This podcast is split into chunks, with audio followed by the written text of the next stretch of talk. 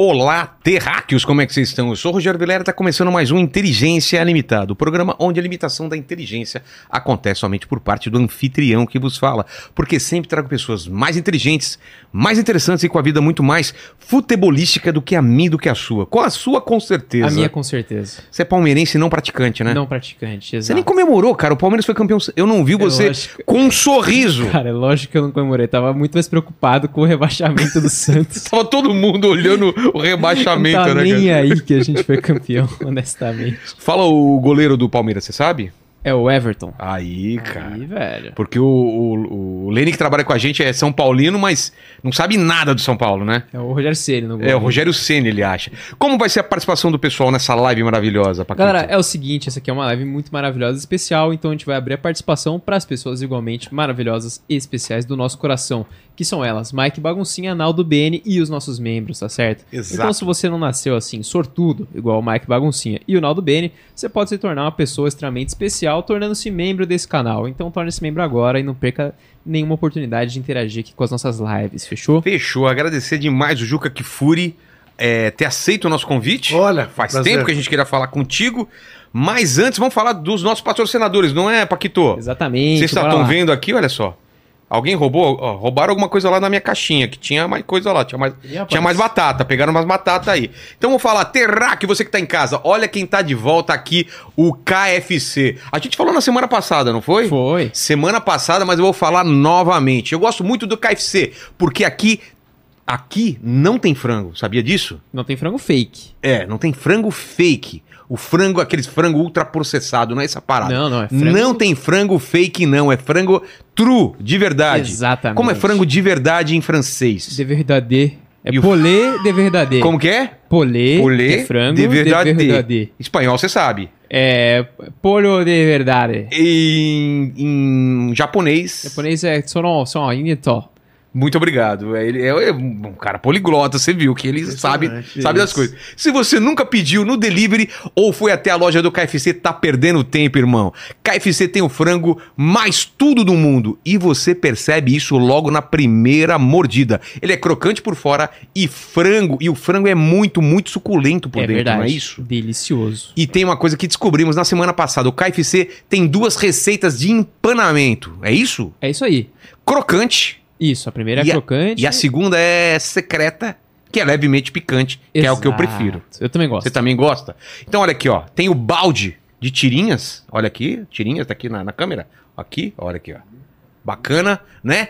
Esse tem, tem, mas tem outros baldes, não tem? Esse balde é o mais icônico, mas também tem os, tem o Big Box, Isso, tem o mini balde também, que é Mini menorzinho. não é? O, o Big Box, mini balde, que tem o combo, e tem esse combo com o delicioso sanduíche aqui de Isso, frango, né? Sanduíche, batata Ba- e refri vem no combo. E refri aqui, o refri. Depois você pode comer esse, que eu vou pegar as tirinhas aqui. Ah, fechou. Eu gosto desse honey aqui. Qual que você prefere? Corta pros molhos aqui, ó. Eu Cara, gosto do eu gosto honey mustard. maionese, eu gosto desse sweet chili também. E semana passada eu experimentei esse molho do coronel, achei O Lenny tá dormindo, né? também. O Lenny tá dormindo. Eu tô comendo aqui. Aí, valeu, Lenny. o Lenny, o Lenny, ele, tá, tá- ele ficou nos molhos aqui, você viu? É, tá vendo? Ficou babando no molho aí. Mas esse molho do coronel aí que eu tava falando é, é top também. Esse daqui? Esse da esquerdinha. Isso, esse aí. Esse eu não, não experimentei ainda, Esse é não. bom, depois experimenta. Já vou experimentar agora. Vai falando aí, Paquito. Ó, é o seguinte. Tem link, né? Isso, tem o link aí na descrição, tem o QR Code na tela. Daqui a pouco eu vou experimentar aí pra ver se, Boa. se é, tá crocante, maravilhoso. Crocante, demais, cara. E aí é o seguinte, você tem o cupom aí de 30% exclusivo aqui do Inteligência Limitada, indo aí pelo QR Code que tá na tela ou pelo link na descrição, tá certo? Você escaneia aí e aí Fechou. você já pode resgatar o seu cupom de 30%, tá certo? Então é o seguinte, Paquito. Vem aqui. Vamos ver. Pega uma tirinha aqui, vou deixar uma tirinha pra você, tá? Falou. Ó, então o cupom de 30%, como ele falou, tá aí, exclusivo pro Inteligência Limitada. Só precisa escanear aí o QR Code ou clicar no link da descrição. Por que, que a gente coloca o link na descrição, Paquito? É porque é o seguinte, tem Vai falar de galera- boca cheia, é isso mesmo? Vou- sacanagem também, né? Não tem ninguém me vendo, eu posso É, falar de boca tá cheia. É, é o seguinte, tem a galera que tá assistindo aí pelo celular, então ela não consegue escanear o QR Code na tela, então é só ela ir na descrição e clicar no link lá, tá certo? Tem várias opções de frango no menu do KFC. Certeza que você vai amar todos, não é? Com certeza. Brigadão aí, KFC. Volte sempre que a gente gosta Toma um, uma- um refrigerante aí pra engolir o frango. E aí, e é o seguinte, o KFC ele quer agradar a todos, tá certo? Então, se você curte mais o sanduíche de frango, ele tem É. Não tem também. problema, tem bem também. bom, é bem crocante, é bem suculento, assim como as tiras de frango. E você sabe que quem entende de frango mesmo é, o KFC. KFC. Se você ainda não provou, não sabe o que tá perdendo, então a hora é agora. Acesse o QR Code, como ele falou, ou o link na descrição, certo? Certíssimo. Vamos falar de Digio, que tá aqui com a gente Bora. também? Corta aqui. Ô, Lene, agora eu vou, vou ver se você tá esperto aqui. Olha aqui, ó. Olha aqui. Tá aqui? Agora aqui. Olha aqui, ó. Boa! Então, assim, esse é o cartão Digio One. Digio One é o novo cartão do Digio para quem busca novas experiências e quer alcançar o próximo nível da sua vida financeira, não é, Paquito?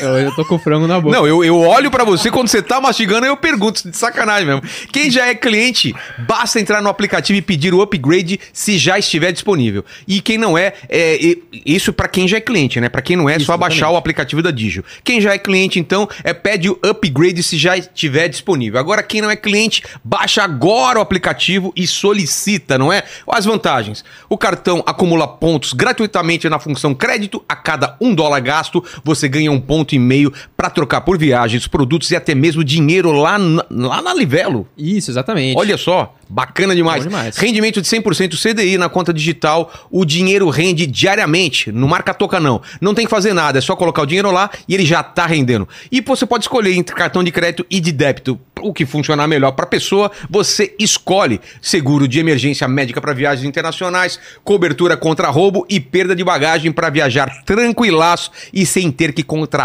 essas coisas por fora. E também tem pontos bônus, não é, Paquito? Exatamente. Aí você tem que entrar lá no app do Digio e ver as regrinhas lá pra você conseguir os seus pontos bônus, tá certo? Fechou, então procure arroba meu Digio nas redes sociais e nas lojas de aplicativo para acompanhar as novidades. Peça seu Digio One agora. Busca aí, meu Digio na loja de aplicativos ou clica, ou clica no link da descrição e QR Code na tela para saber mais. Fechou? Fechou. É nóis.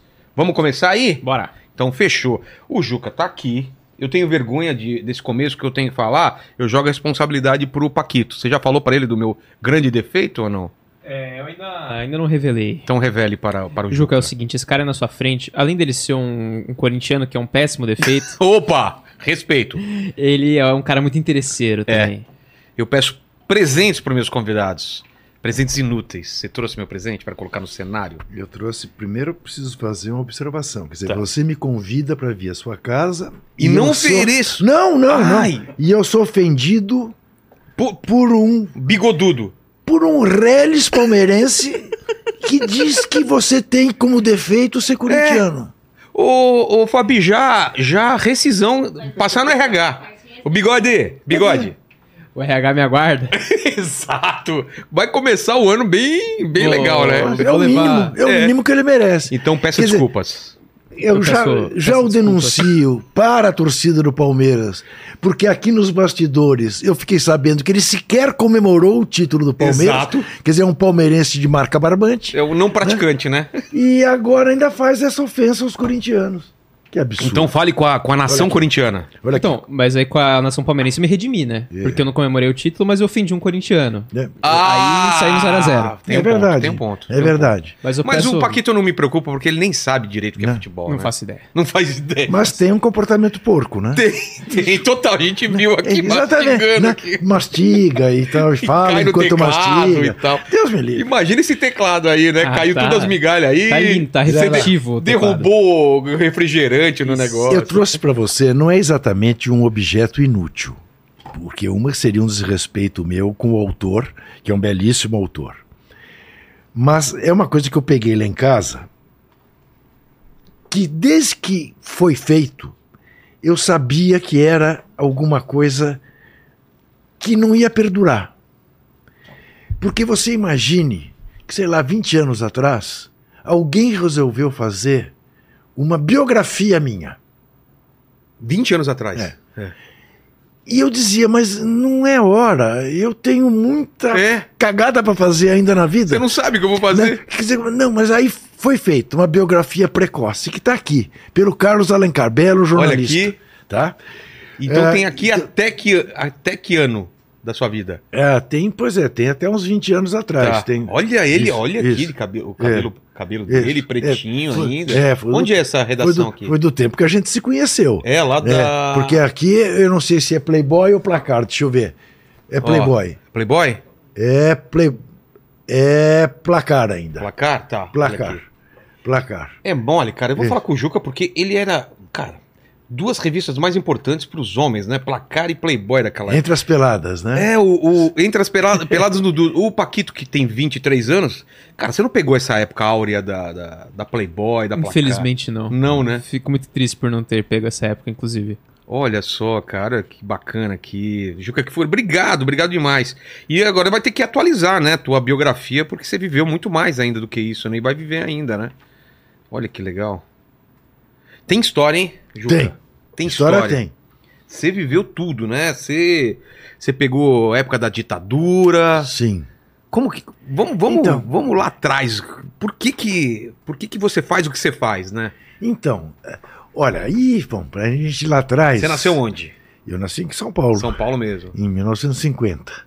Então, quando dá-se o golpe militar de 64, eu era um garoto de 14 anos. Tá. Minha única preocupação na vida era ver o Corinthians ser campeão, coisa que ele já não era desde 54. Putz, pegou a fila, que nem Eu meu peguei, pai. Peguei, É. peguei, peguei. É, Eu, eu acho muito engraçado, Vilela, hoje em dia, quando eu faço críticas à gestão do Corinthians e corintianos entram, mas você não é corintiano coisa nenhuma. Você, não é um sabe o que é ser corintiano." É, você critica o Corinthians e tal. E eu fico com vontade de perguntar, principalmente pra garotada, eu queria saber se você teria suportado 23 anos de fila sem trair em nenhum momento. E eu era de ir em caravana, ir pegar ônibus e ver o Corinthians fora de São Paulo e tudo mais. Mas então, eu tinha 14 É anos. verdade que a torcida só crescia nesse tempo? Sim, só cresceu nesse tempo. Que O Corinthians se coisa. transforma na maior torcida de São Paulo é nesses 23 anos. É uma coisa Né? que não dá pra acreditar, né? Mas tem duas coisas aí que eu acho. O torcedor de futebol tem um quê de masoquista, Concordo totalmente. tá? É aquela síndrome de Estocolmo, né? Isso, isso, porque eu também eu Te maltrata, te maltrata e você tá gostando cada vez Vilera, mais. Vilera, você não achou que houve um determinado momento da vida do Corinthians que a gente assistiu recentemente É. que ficou chato? Ficou Ganhava tudo. Ganhava tudo. Era o melhor. Isso, eu Na olho, época do Tite, né? isso, eu olho para os meus filhos, eu digo, Pombas, eu passei 23 anos sem gritar é campeão paulista. Esses moleques todos já nasceram campeões mundiais, campeões disso, campeões... Libertador e Recopa e não sei. Cara, é verdade. Aí, então, eu até hoje, até hoje eu vou a um jogo do Corinthians certo de que o Corinthians vai perder. É que nem os botafoguenses. Porque, porque foi assim durante 23 anos. Os meus filhos vão certos de que o Corinthians vai ganhar. É diferente, né? Entendeu? O, o Exatamente. Né? Então, aí quando passa um período como esse, recente, né, que tá a coisa É, tá muito tá ruim, feia, né? né? ah, eles ficam Mas indignados. essa época Então. que a gente não ganhava, não ganhava e jogava mal, ou teve períodos que a gente jogava bem mesmo assim não ganhava? Não, teve períodos que o Corinthians contratava o que tinha de bom e do melhor. É? Aparecia no Rio Paulo Borges. Contrato Paulo Borges. Aparecia em Minas o Buião. Ambos eram pontas direitas. Contrato os dois. Paulo Borges e Buião. Punha no mesmo ataque. O Almir Pernambuquinho, que era o Pelé Branco. Né? O Vicente Mateus vai, paga um milhão de cruzeiros, ah, que era a maior transação do futebol brasileiro, pelo Pelé Branco. E o Pelé Branco vem, joga no Corinthians, não acontece Faz nada. nada. né? Agora, a gente também precisa lembrar o seguinte, né, Vilela? Era o Santos, né? Era o Santos do Rei Pelé, era o Palmeiras do Demir da Guia, eh, não era qualquer coisa, né? Ademir que já teve aqui simpatia. Então, Então a gente tava brigando com os caras. sem tudo, cachorro grande. E meu pai falava que não adiantava, né? Não. O, o- o Pelé chegava no Corinthians, ele parecia que tinha prazer de. É, tinha até, até uma história, né, folclore, folclórica, que ele, que ele acordava no domingo de manhã, na Vila Belmiro, na concentração no Santos, e falava, Coutinho, com quem a gente vai jogar hoje que eu tô louco de vontade de bater uma bola? Coutinho dizia, o Corinthians, rei. Ah, que maravilha, estádio lotado, vai ser uma beleza. E vinha aqui e, ma- passeava, Eu né? vi ele fazer coisas absolutamente fantásticas contra o Corinthians. É verdade que, que- que meu pai fala que ele já viu é, o- o- a torcida aplaudindo o, o. Pelé, a torcida do Corinthians? tinha- bom, a única vez que eu apanhei num campo de futebol, a única vez, foi exatamente num Corinthians, 4, Santos 7. O quê? Que jogo foi esse? Jogo no Pacaembu. É, eu, não- eu não vou ser capaz de ser absolutamente fiel à marcha da contagem. Tá. Mas foi assim. O Corinthians fez 1 a 0, o Santos fez 2 a 1, o Corinthians fez 3 a 2, o Santos fez 3 a 3, o Corinthians fez 4 a 3, o Santos fez 4 a 4. E tô ali no meio da torcida do Corinthians, torcendo pelo Corinthians. Claro. né? Aí o Santos fez 5 a 4, o Santos fez 6 a 4, e no último minuto, quase no último minuto, Pelé fez 7 a 4, um gol de fora da área, na forquilha, o goleiro do Corinthians era o Heitor. Na forquilha, pá. E foi um negócio tão extraordinário, Vilela, tão extraordinário, que eu levantei e bati palma. As pessoas em torno de mim acharam que eu tinha passado o tempo todo Enganando. enganando, dizendo que estava torcendo pro Corinthians, mas que não. E aí tomei tanto cascudo e bagaço de laranja, naquele tempo era isso. né? Que eu saí do estádio, fui embora, fui Nossa. saindo. Era fim de jogo já, mas tive que Mas sair. O Pelé destruía mesmo Mas, assim? assim, Cara, agora, como eu queria ter visto ele jogar. Não, não tinha como não aplaudir. Não tinha como. Se você gostasse de futebol, É. não tinha como não aplaudir. Agora, é claro, é uma coisa é você aplaudir, tomou um a 0 no fim, o cara te derrotou. É. Outra, era Já o sétimo ganho, gol. é. tava- era o mínimo que tinha que fazer. Era bater palma pro rei. Você que viu todo mundo jogar do Pelé É. até os grandes jogadores De mais hoje. recentes, É. era, ele era muito acima mesmo ou não? Vilela, veja bem, eh, isso é, essa- É difícil, né? Essa é uma questão é complicada porque é o seguinte: ah, eu, eu, eu não tenho um pingo de saudosismo. Eu não vou dizer, você não vai me ouvir dizer aqui que jornalismo bom era nos tempos que, que você fazia É. Playboy, a placar. Gente, ele É. falou que eu fazia Playboy, mas era ilustração, tá? Ilustração, ele nunca Só posou. deixar claro, é, nunca é, nu- posei, Nunca tá? posou, É. é, foi uma pena. Foi uma pena. Até me ofereceram, mas não chegaram no meu preço. É, tá? exatamente, né? Bom, eh, e eu digo para você o seguinte: eu vejo o Lionel Messi hoje, De Bruyne hoje, eh, Haaland hoje, Cristiano Ronaldo. eh, Cristiano Ronaldo, eh, Mbappé. com o mesmo prazer que eu vi o Pelé, que eu vi o Tostão, o Rivelino, É o Sócrates, o Zico, o Ronaldo, o Romário. O mesmo prazer, tá? E te digo, o Messi, o Maradona, eh, são jogadores que você bota no mesmo patamar lá em cima. Mas muito lá em cima. O Cruyff, É. o Eusébio, lá em cima. Ora, só que o Pelé está acima disso tudo. De uma maneira inatingível. E aí você diz: ah, não, mas isso é porque vocês viram e agora você quer me dar inveja. Não. Qualquer critério que você pegue, qualquer critério. Título mundial. Bom, bom, tá bom. Ah, você é resultadista? Então vou te dar resultado. Três títulos mundiais com a seleção brasileira, dois com o Santos. O maior artilheiro de todos os tempos, 1.281 gols. Eh, ninguém nem chegou perto. Não chegou perto nem contando o gol que fez na escola, como o Romário. Foi fazendo as súmulas. Era o Túlio também que tava- Exatamente. Nem perto. Festejou o milésimo. O Pelé fez 1.281. Com súmula. Jogador profissional. Não conta o Qualquer tempo jogo, dele de é. escola, nem de juvenil do Santos, nem coisa nenhuma. Né? Isso é resultadismo. Tá. Você quer estar aqui. Agora, você quer o cara que chuta com os dois pés igual. O cara que cabeceia de olho aberto. O cara que jogou no gol. Jogo pra valer. É mesmo? Santos e Grêmio no Pacaembu. Também vi esse jogo. Esse foi Por que, 4 que ele vai pro gol? esse foi 4 a 3 pro Santos. O Gilmar foi expulso. Tá? Tá. Não havia substituição naquela época. OK? Tinha Não, não tinha um- nenhuma Não, substituição. Não tinha. A substituição Que louco. Substituição- os caras que entraram tinham que... Substituição começa, se eu não me engano, esse é o PVC que sempre sabe essas coisas, para a Copa de 66. A Copa de 62, o Pelé se machuca. É, e fica em campo, E fica em mancando, campo, é verdade. exato, não- não é- Bateram na, como Portugal, né? Não, não, não. Não é isso que você tá falando. Não, eh, eh, contra Portugal foi a Copa de 66. Tá. 62 foi no jogo contra a Tchecoslováquia. Tem até um lance lindo, já te conto. Tá. Então entrava 11, é Entrava- os que ficavam até o final. Exatamente. Não Então, tinha o banco de reserva, não então. tinha. O cara machucou. E, o- e o cartão também é amarelo e, e- É, e vermelho. É, para a Copa de 70, porque Caramba. em 66 o Ratim, que era o capitão da seleção argentina, fez um charivari num jogo Argentina e Inglaterra e dizia pro juiz que não estava entendendo o que o juiz dizia e foi uma desgraça. Bom, acabou expulso de Tipo campo. Acabou expulso de campo. E não queria sair de campo, não estava entendendo o que estava se passando. Mas o Pelé, Então vamos lá. De, Tá. de número de gols, Então, não. de títulos. Aí você tá. Pelé no gol. No gol. Ah, Pelé no gol. Santos e Grêmio. Pelé, eh, Gilmar é expulso. Pelé veste, veste a camisa do. Eu tenho fotos, Vilela. Ninguém, se você quiser, depois te mando. Quero. Dele no pé do Paulo Lumumba, artilheiro, artilheiro do, do Grêmio, eh, fazendo a defesa. Porque ele treinava muito como goleiro. Ele gostava de pegar no pegou gol. né? E vai ver, tinha um DNA de goleiro a tal ponto É, que o o Edinho, filho, o né? filho dele, foi ser goleiro. Né? Então ele pegava no gol. Né? Batia pênalti como ninguém. Driblava. Batia falta como ninguém. Batia... Fazia tabelinha no adversário.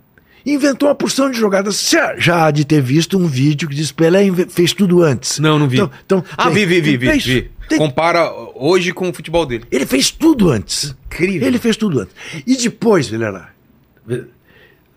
há um argumento, digamos que é meramente racional, para dizer para você o seguinte: ninguém discute quem foi melhor, o Cruyff ou o Maradona. Quem foi melhor, o Messi ou o Cruyff? Quem foi melhor, o Di Stefano ou o Messi? O Di Stefano ou o Cristiano Ronaldo? O Cruyff ou o Eusébio? As discussões são: o que foi melhor, o Cruyff ou o Pelé? É. O Eusébio ou o Pelé? O Messi ou o Pelé? referência é ele O sempre. Maradona ou o Pelé? O- É sempre ele. É. Ele é a referência. Tá? Porque ele é o melhor dos melhores. E aí, você tem a constatação disso. Todas essas discussões, né? Que tem muito a ver com patriotismo. Ah, O Clubismo. argentino acha que o jogador da Argentina foi melhor que o Pelé, o holandês acha, o português acha. Aí morre o Rei Pelé. No dia seguinte, todas as manchetes de todos os jornais do mundo inteiro, morreu o rei. É. Morreu o rei. Unanima- unanimidade. Exatamente. Ele Morreu parou guerra? Foi ele que parou guerra? Não, Essa é uma história folclórica. Ah, tá. tá? É, tem muita.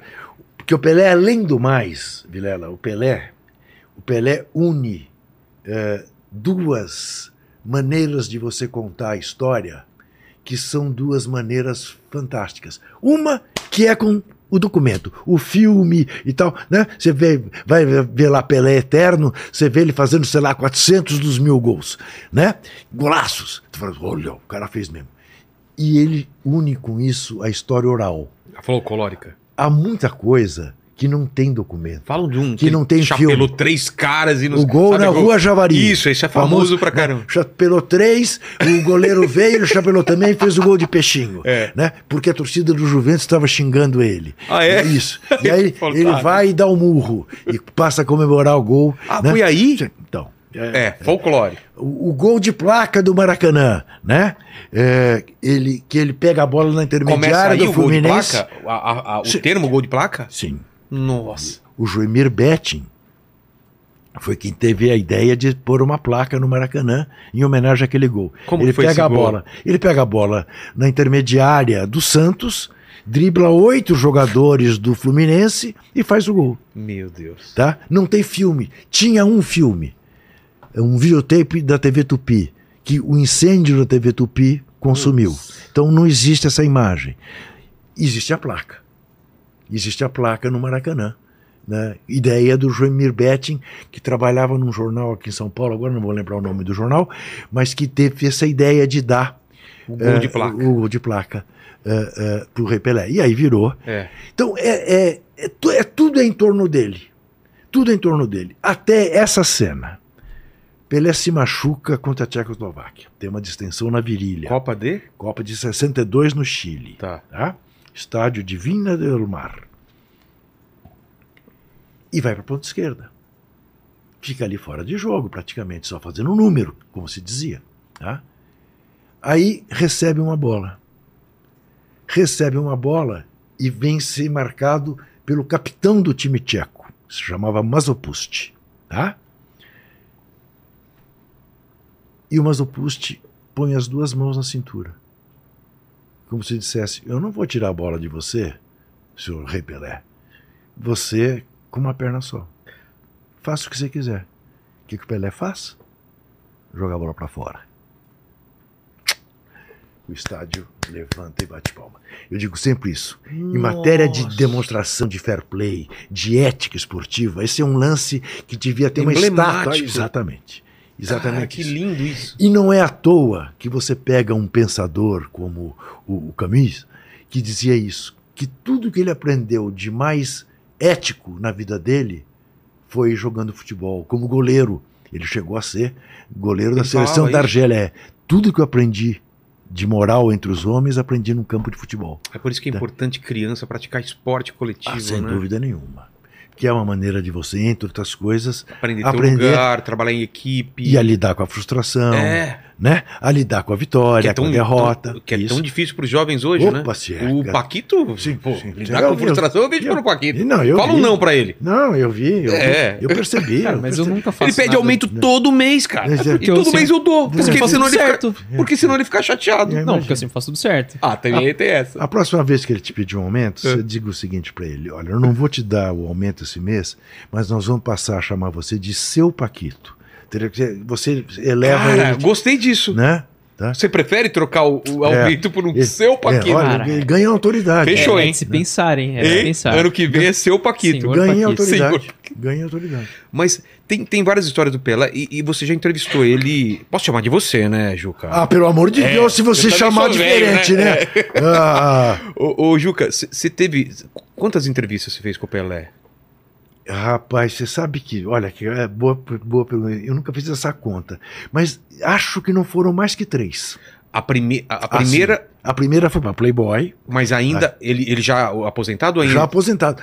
O Vilela, o Pelé não era pro meu bico. Deixa eu, deixa eu ver. Vilela, Ele aposentou. Quando que ele faz? 77. 77. Eu tinha 27 ah, anos de tá, idade. novo. Eu sequer trabalhava em placar, Ah, tá? Não, mentira. Eu trabalhava em placar. fazendo. Eu era chefe de reportagem da Placar em 77. Eu fui para Placar em 74. Mas veja bem, Pelé não era pro meu bico. Era uma coisa. Não, Pelé era pro Michel Lohance, Entendi. tá? Pro Demário Tuguió. Pelé era pro pra, pra, pra, pros, Armando Nogueira. É, isso, É, era pros, é. Né, pros veteranos, Exato. né? Bom. Aí acontece o quê? Em 1980, mentira minha, 93, a revista Playboy comemorou 18 anos. Playboy foi lançada no Brasil em 75. Maioridade. Em 70, isso. Em 93, fez 18 anos. Claro, tinha toda o glamour. Playboy virou maior de É. idade. né? Bom, então o que que nós vamos fazer? A ideia inicial era: eu não trabalhava em Playboy, tá? Não trabalhava. Quem era o diretor de Playboy era o Mário Escobar de Andrade. É, uma capa, uma mulher fabulosa e uma entrevista que seja fabulosa. Procuram, procuram, procuram, procuram. Eu estou mentindo. Eu já trabalhava em Playboy, obviamente. Ah, é? Sim, eu era o diretor de Playboy. Tá. Nós estamos falando de 75 para 93, 18 anos, isso. Eu fui diretor de Playboy entre Ah. 91 e 94. Pera só um pouquinho, essa foto que você achou, de quando que é? E- Esse é o jogo. E- Ah, dele de goleiro! Ele de goleiro contra o Grêmio, mas tem uma foto, eu não Mas- sei se você vai Mas achar. o cara era Paquito, bonitão, hein? Olha só. ah, é, dele É pulando no pé de um atacante do Grêmio. E essa Então, bola, o, o Era bola de couro. Então, mas capotão. é bem mais pesada. Porra, claro. É? Bola de capotão. Você chegou a, Bola de jo- a jogar? Claro. Como que era? Ah, Pegava ah, chuva, ela ficava. Muito mais pesada. É? Muito mais pesada. E, e também gastava muito mais rápido né, do que essas bolas Vê de se hoje. acha essa foto, Paquito. E essa capa Olha que da. legal, que legal, Paquito. Que bacana. Olha, seu Paquito. Você vê? Não, eu já promovi ele a partir de Pronto, agora. já tá Você não promovido. precisa dar o aumento, mas passa a É, chamar seu Paquito. seu Paquito. Cara, fechou. seu Paquito a partir de se hoje. você achar, seu Paquito, se você achar É. a foto dele pulando no pé. Não promete, Juca. Não, não, vamos passar a chamá-lo de doutor Paquito. Agora então Tá. ele vai. Ah lá! Olha lá! Ah, não, cara! lá! Doutor Paquito, não! Olha lá! Lá, Boa, doutor mais. Paquito. Olha Tem só. uma, doutor Paquito. Tem uma, doutor Paquito, que, que Excelentíssimo. tem, tem a- o rosto dele quase sendo amassado pela chuteira do atacante do Grêmio, esse Paulo Lumumba. Nossa. Aí cê, tá- quem você está vendo, é o, se eu não me engano, é o Joel, o zagueiro, quarto zagueiro do. Santos, protegendo. Olha só. Pacaembu lotado, jogo da Taça Brasil. Que saudade. Semifinal, se não me engano, da Taça Brasil. Tá. Tá? Né? Jogo no gol. Então, ele tem tudo isso. Agora já me desviei A gente completamente. tá falando da Ah, capa. na Aí você acha a capa da, do 18 anos de Playboy Isso, aí, aí, em isso. cima do que ele Bom, tá falando. Aí o que acontece o quê? O, você conheceu senhor Tomás Souto Correia, vice-presidente editorial Certo. da Editora Abril, diz: escuta, que se a gente entrevistasse o Pelé? O Tomás do Pelé já foi entrevistado pro Playboy. E existia uma política na Playboy mundial, que a Playboy brasileira, evidentemente, seguia. Quem foi entrevistado uma vez pro Playboy deu a entrevista definitiva. Tá. É uma arrogância, claro, Claro. da revista. Mas não há mais por que entrevistá-lo. Ok? E o Tomás falou: vamos quebrar essa policy. Você vai entrevistar o Pelé. E eu fui entrevistar o Pelé em Cuenca, no Equador. Por quê? Havia ali uma Copa América, ele era Ah. comentarista da TV Globo, e eu fui entrevistá-lo lá. E aí, por uma série de circunstâncias que eu gastaria horas aqui te contando, esta entrevista redundou em ele denunciar a corrupção na CBF, dizer que o Ricardo Teixeira levava grana, pediu grana para a empresa dele, Pelé Esportes e Marketing. Nossa. Ele nunca tinha falado isso? Nunca. Nesta capa, o, Você o achou? Paquito vai achar essa capa. ah, se não me engano, tem.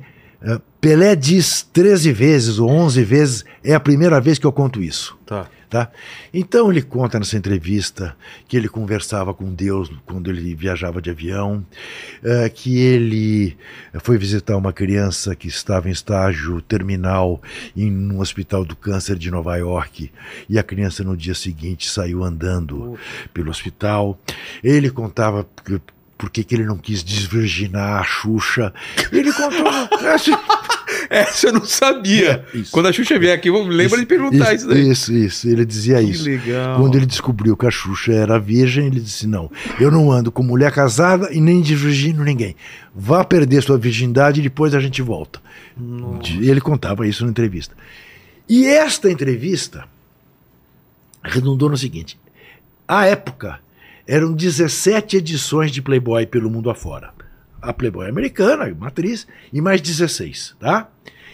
Essa entrevista acabou saindo em 12 ou 13 dessas Playboys. Replicaram a Replicaram a entrevista do Pelé. E por causa desta entrevista, o João Avelange, que era o sogro do Ricardo Teixeira, O presidente da FIFA. presidente da FIFA, O tirou o. Pelé do sorteio da Copa do Mundo de 94 nos Estados Unidos, que só conhecia em matéria de futebol o Pelé. Pelé. E ninguém nunca entendeu nada, foi por causa disso. Foi por causa disso. Porque o Pelé chamou o genro dele de corrupto. Entendeu? Então o Pelé não participou do sorteio. A vingança do João Avelange foi essa. Tá? Ele tinha uma relação, É. porque ele jogou no Cosmos, lá nos Estados. Unidos. Sim, não. Ele iniciou o futebol Eu- lá. eu- Essa capa? Eu acho que não é essa, mas essa aqui é uma que tem entrevista com ele também. Não, não é essa daí não. Não. Com certeza não. Não. Uma super edição do quinto aniversário. Então, Então, Paquito, então- você foi reba- rebaixado a senhor de é, novo, voltou tá? a ser Paquito, né? Não, vamos voltar pra senhor e encerrar de novo pra Paquito. Exatamente. Essa é a primeira entrevista. Tá. Essa é a entrevista que a gente quebra a política, porque veja, agora mesmo, eu nem sabia disso, mas eu- não, Paquito pode continuar sendo chamado de doutor. Então foi no quinto aniversário. 13 anos depois, portanto, quebra-se Ah. a política. De não E- repetir. isso. Estou vendo ali, entrevista milionário, descasado e transando como nunca. Pelé finalmente abre o jogo. Transando como nunca, é muito bom. Boa, Pois é. Né? Então, 13 Não era anos. ele- eles que fizeram aquela, aquela campanha de é, amizade colorida? Não sei do que você está falando. O Pelé e a Xuxa, ah, de tinta e tal. Eu, eu posso estar viajando para aqui, depois ver isso daí. De amizade colorida, uma campanha muito. Que era essa coisa assim de, de, de transar sem, sem ser namorado e tal. Era uma coisa. Começou com esse papo de. é, Você vai achar essa capa dos 18 anos, é isso, é claramente. É, deve ser ag- agosto de 93, ou Ah, com certeza você acha. você vai achar, tem. O, essa- o Lene, o Lene é o cara certo pra essas coisas que eu sei que você sabe, Lene. Em casa. Não, não, eu sei que não dá tempo de você buscar em casa, mas ajuda ele aí. E, e- e essa entrevista você Bom, fez. aí, bom, mas você aí, fez bom. onde? No, no hotel? No hotel com ele. Tá. Duas sessões de seis horas. Sei E essa, e essa entrevista foi assim: o, essas coisas. Já dizia Nelson Rodrigues: sem, sem sorte você não chupa nenhum picolé, né? Cai no pé, né? Ah, eu cheguei para ele, eu, eu não tinha nenhuma intimidade com ele. Nenhuma, nenhuma, nenhuma, nenhuma. Playboy eh, tinha um, digamos, um, um itinerário para você fazer uma entrevista. Eh, com coisas do tipo que até hoje às vezes funciona você usar. Ô, Vilela, o que, que você pensa na hora do banho? É mesmo? Ô, O que, que você pensa antes de dormir? Ô, Vilela, quanto tempo que você não fala com a sua mãe? Ô, Vilela, faz tempo que você não chorou? Que faz tempo que você chorou? A última vez que você chorou? Por que, que você chorou? Que você vai amaciando o entrevistado Sei. não significa necessariamente que você vá publicar aquilo. Ah, Mas você compõe um quadro para depois você. e pro, pro, Exatamente. pro que interessa. E eu, de repente, perguntei para ele, no esquenta, tá? Sei. Ô rei, é, você é tido como um cara muito chorão. Faz tempo que você não chora? E ele me disse: Ah, chorei anteontem. Eu Falei, por quê? Ele Falou, eu, eu- eu sempre que eu viajo, eu, eu ligo pra Celeste, a mãe dele, né? Que tá viva até hoje, tá com Alzheimer, Celeste. infelizmente, a Celeste. Ou felizmente, porque não entendeu que, o- que, que o rei morreu. E eu ligo pra Celeste. E perguntei, tudo bem aí, mãe? E ela disse, "Ah, tudo bem, entende? E só não tá bem o Zoca, seu irmão. Por quê, mãe? "Ah, Essa? opa, Ah! essa, parabéns, pela primeira vez, Cadê, cadê? Pelé cadê? Ah, repete em o entrevistado. Saiba porque Pelé diz 11 vezes, eu nunca contei isso, Isso pra ninguém. Olha só. Viu só? E a, e a moça da capa ah, ganhou um concurso. E Houve um concurso para achar. Ah, a- a- a- e ela tem 18 anos, porque ó, há 18 anos Deus criou essa maravilha. Exatamente. Bom, Tá. não, mas olha que coisa chique. Olha, Vera né? Olha, ah, Ziri- Cindy Crawford, E- Lúcia Veríssimo, Carla Martins, Beth Faria, Elba Isso. Ramalho. Olha só. Olha, só, né, que beleza de capa, É. né? Que coisa. É você como artista gráfico. Não, de- muito. hein? O, Né? o Playboy doura, em dourado, Isso. esse fundo vermelho, bem característico né, da, da Playboy. Isso. Cara, é engraçado que o pessoal fala, ah, eu comprava Playboy pra ler as matérias, mas era verdade, cara. Era Também. incrível como Também. eram boas. Não, tinha era uma boa desculpa, matérias. sem É. dúvida, sem dúvida. As entrevistas de Playboy eram épicas, né? Bom, e aí ele começa a contar. Só o seu irmão Dico, o seu irmão Dico que não tá, não tá feliz. É, irmão Zoca. Ela chamava ele de Dico, né? O Edson. E aí eu perguntei pra ela, por que, mãe? Ele disse, ah, filho, você tem paciência com todo mundo, mas ele me contou que você deu uma bronca nele e tal. E eu, de fato, tinha dado uma bronca nele, porque ele estava querendo construir uma casa lá na Ilha Bela, eu não estava cuidando das coisas da empresa e tal. Daí a minha, minha mãe estava... Eu comecei a chorar.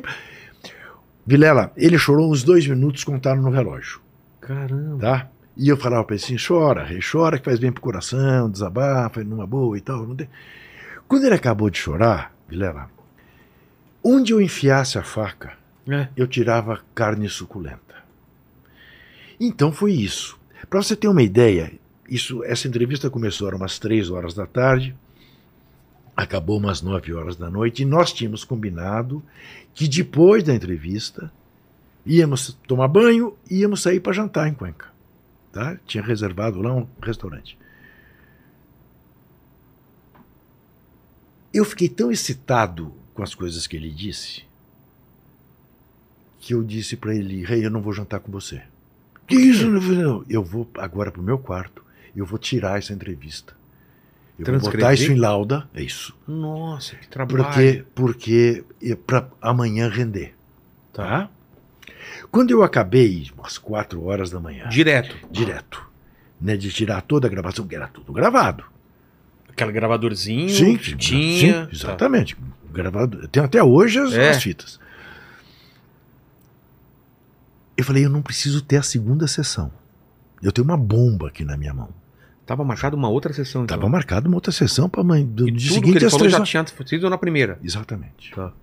Bom, como eu sou muito babaca é, e faço questão de ser leal com as pessoas e com os entrevistados, no dia seguinte, assim. Claro que na conversa inicial com ele, foi dito para ele que Playboy estava quebrando uma tradição, que pela primeira vez estava fazendo uma segunda entrevista com alguém, tá? Certo. É, como um estímulo para ele, enfim, falar Deixar a coisas. entrevista boa, né? Exatamente. Muito bem. Vou pro quarto dele, pro hotel dele, e digo para ele o seguinte: Rei, deixa eu te falar uma coisa. Eu, a rigor, não preciso mais te fazer nenhuma pergunta. Mas eu quero, por uma questão de lealdade, te dizer o seguinte: você tem plena consciência da gravidade de algumas coisas que você disse? Ele, por exemplo, por exemplo, você chamou o Ricardo Teixeira de corrupto. Você disse que a, tesoureiro da CBF, em nome dele, pediu grana da Pelé Esportes e Marketing para transmitir. Você poderia simplesmente publicar essa matéria e não nem consultar ele. Claro, tá gravado. Tava gravado Tá gravado. tinha dado a Isso, permissão. né? Você disse, Rei, que você tinha um garoto em estágio terminal que saiu andando. Você contou da Xuxa, essa intimidade. Falei lá, eu não me lembro de todas Tá. as coisas. Tanto que eu não lembrava se era 13 ou se era 11. São 11, né? 11 vezes que ele diz, é a primeira vez que eu conto isso. Quando eu acabei, ele olhou para mim e falou: "Ô, Juca, você não me disse que era a primeira vez? Que estava quebrando a tradição, entende? Estou falando. Publique, quero que publique tudo. E aí, o Vilela a gente, Nem a teve gente- segunda sessão, então. a gente conversou mais uns meia hora, Sei. 40 minutos. Então, voltei para o Brasil e foi o estrondo que foi essa entrevista. Obviamente, Ricardo Teixeira processou a ambos. Tá? A Playboy e o. A mim Ah, você e, e, o, e o ao Pelé. Vamos para audiência. O que, que tem você? Vamos para audiência. Tá. Eu vou para audiência, te confesso, com um certo temor. Qual temor? Embora estivesse tudo gravado. Que é muito frequente acontecer isso.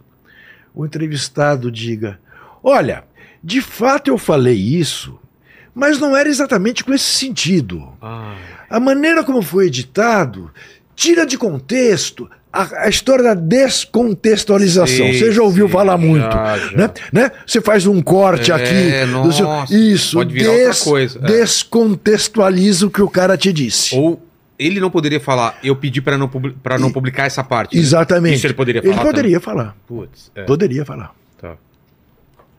Aí vamos para a entrevista. Para o juiz. O juiz eh, começa por ele, senhor Edson Antes do Nascimento. Primeiramente, gostaria de sa- saber se o senhor confirma o teor ipsis literis da entrevista dada ao jornalista Juca Kifuri, da revista Playboy. Ele olha para o juiz e diz: Excelência, a única coisa que eu não estou entendendo é a presença do jornalista aqui nessa audiência. E o juiz, mas como? Ele também está sendo vacinado? Pois é. Mas ele limitou-se a transcrever ipsis literis tudo o que eu falei. Então não, Olha só. o problema é comigo, não pode ser com ele. Ele foi fiel às coisas que eu escrevi, às coisas que eu disse. Não acrescentou nem tirou nada do que eu disse. O juiz olhou para mim e disse: Senhor jornalista, o senhor está dispensado dessa audiência e absolvido. Cara, que. E fui embora. Ali eu falei: opa! Cara Além tá- dele ser o meu ídolo de infância, de não sei o quê, de. Esse- e aí estabeleceu-se uma relação tão próxima que eu vou lhe dizer uma coisa, Vilela. Eu preferia não ter acontecido. Te explico por quê. Ah, tá. É, que de repente eu virei intermediário dele ser ministro do Fernando Henrique. Ah, é? É, ué. Fa- usa- Falaram com você pra falar com ele. É, O Fernando Henrique foi. foi eu, eu fui aluno da Ruth Cardoso. Fernando Henrique também é um cara que eu queria muito falar com ele. Porque Eu fui, eu fui aluno da Ruth Cardoso, antropóloga, na Faculdade de Ciências Sociais da USP. Não fui aluno, aluno dele porque ele já estava caçado Sei. pela, pelo golpe militar. É, mas fiz seminários com ele, de sociologia e tudo. Eu conhecia de muitos anos. Ele me chamou para ser secretário de esportes do governo. E eu disse que não, que não queria e tal. E ele ficou indignado. Disse, ah, você nessa luta aí a vida inteira, agora eu te dou uma bazuca, você não... E eu disse para ele que não adiantava, que iam passar por cima de mim, como passaram por cima do Zico, como passaram por cima de qualquer um que estivesse lá. É, só tinha um cara no, no Brasil Que sobre teria- a qual não passariam por cima. Quem? Eu falei, o Pelé. Ele disse, mas eu nem conheço o Pelé. Eu falei, mas eu conheço. Né? E aí acabou havendo essa intermediação e o Pelé virou ministro extraordinário do esporte. Mas por que, que eu estou falando disso? Assim, assim. A partir daí, então, a gente estabeleceu uma relação. Estabeleceu uma relação, para você ter uma ideia. Se eu tivesse me ocorrido, eu traria para você, para te Não, mostrar. É, Também, eu ia- se eu trago o relógio, você podia achar que era. Que era coisa- presente, nós já pegava coisa e não inútil, devolvia mais. você. É, ele me chamava de Guru Mor. De Guru Mor. Guru Mor. O Guru Mor. Aquele Guru vozeirão Mor. dele. O Guru Mor. Sabe o que, que é, Vilela? É, há certas. Há certas ídolos. Há certas pessoas que o melhor que você faz, se você idolatra, É não conhecer muito. é você ficar à distância delas. Sei é você bem o que você tá falando. é você guardar, entendeu? Porque Aquela são pessoas aura, né? Exatamente. Porque são redomas que essas pessoas estão, que é melhor você não penetrar nelas. É melhor você não descobrir que, que aquele é um ser humano É. igual a outro qualquer, que espirra, Que comete que né? tosse, que, entendeu? É- é- porque eu percebi muito isso quanto rage em torno dele, que o tratavam como se ele fosse mais um. E era o, o rei. É. E o rei. Eu tive uma discussão com ele um dia que até, de alguma maneira, quebrou um pouco a nossa relação por telefone, que de repente eu me dava conta, eu pensava comigo mesmo, ô Juca, quem que você pensa que é para estar falando assim com, com o Rei Pelé? Entendeu? Eu vi esse cara, Vilela, eu vi, eu vi esse cara receber uma ligação do presidente Bill Clinton e negar três agendas para o Bill Clinton. Veio a conhecer o Bill Clinton quando o Bill Clinton veio ao Brasil e ele bateu uma bola com o Bill Clinton lá na Rocinha, Nossa. tá? Quando ele desligou o telefone, isso foi na minha frente, no escritório dele, aqui na rua Joaquim Floriano, no Itaim Bibi. E falei, rei, se eu entendi bem, você recusou encontrar o Clinton? Ô, Gurumó, eu, eu, eu já conheci sete presidentes dos Estados Unidos. Ele que quer me conhecer. Entendeu? Eu, eu conheci o, o Reagan, eu conheci o Kennedy, eu conheci o Robert Kennedy, que ele incluía na lista do presidente. Entendeu? Eu conheci o Bush, o filho do Bush, ah, eu, eu, o Nixon, entendeu? Eu quero conhecer mais um. Ah, esse mesmo cara, ministro do esporte, me liga um dia e me pergunta, Gurumora, é verdade que você é amigo do Dom Paulo Evaristo Arnes? Eu falei, é. Você marca uma audiência dele para mim? Falei, rei, pede aí para sua secretária ligar para a Cunha Metropolitana. O Dom Paulo vai perguntar que horas, que dia, É. aonde, e vai correndo. E diz, "Ô, Gurumó, ele vai marcar a hora, o dia e o lugar, e eu vou Olha só. tá? Quer dizer, ele era capaz de falar não para o presidente dos Estados Unidos, Mas. mas pedia audiência com toda reverência ao cardeal de São Paulo, Poxa. entendeu? Isso era o rei. Então, eu, eu, eu, eu acabei tendo com ele uma intimidade que era melhor não ter. Entende? Porque isso, inclusive, depois serviu para um bando de babaca dizer que ah, quem fez a lei Pelé fui eu, que eu Ah. mandava no Pelé, ou que o Pelé pagou para me dar uma entrevista. Imagina se o Pelé. É, precisava uma. Enfim, era melhor não ter, não ter Entendi. tido essa, essa proximidade. Mas tive, ponto, E, acabou. e- e a morte dele, onde você tava? Eu estava em São Paulo, isso foi uma coisa. Eu estava esperando, porque eu falava muito com a mulher dele, né, com a viúva dele, com a Márcia. Eh, sabia que ele estava. Não dei uma linha durante todo o sofrimento dele. Porque aí, para mim, são certas coisas. é, eu sou jornalista do fio de cabelo ao dedo do pé.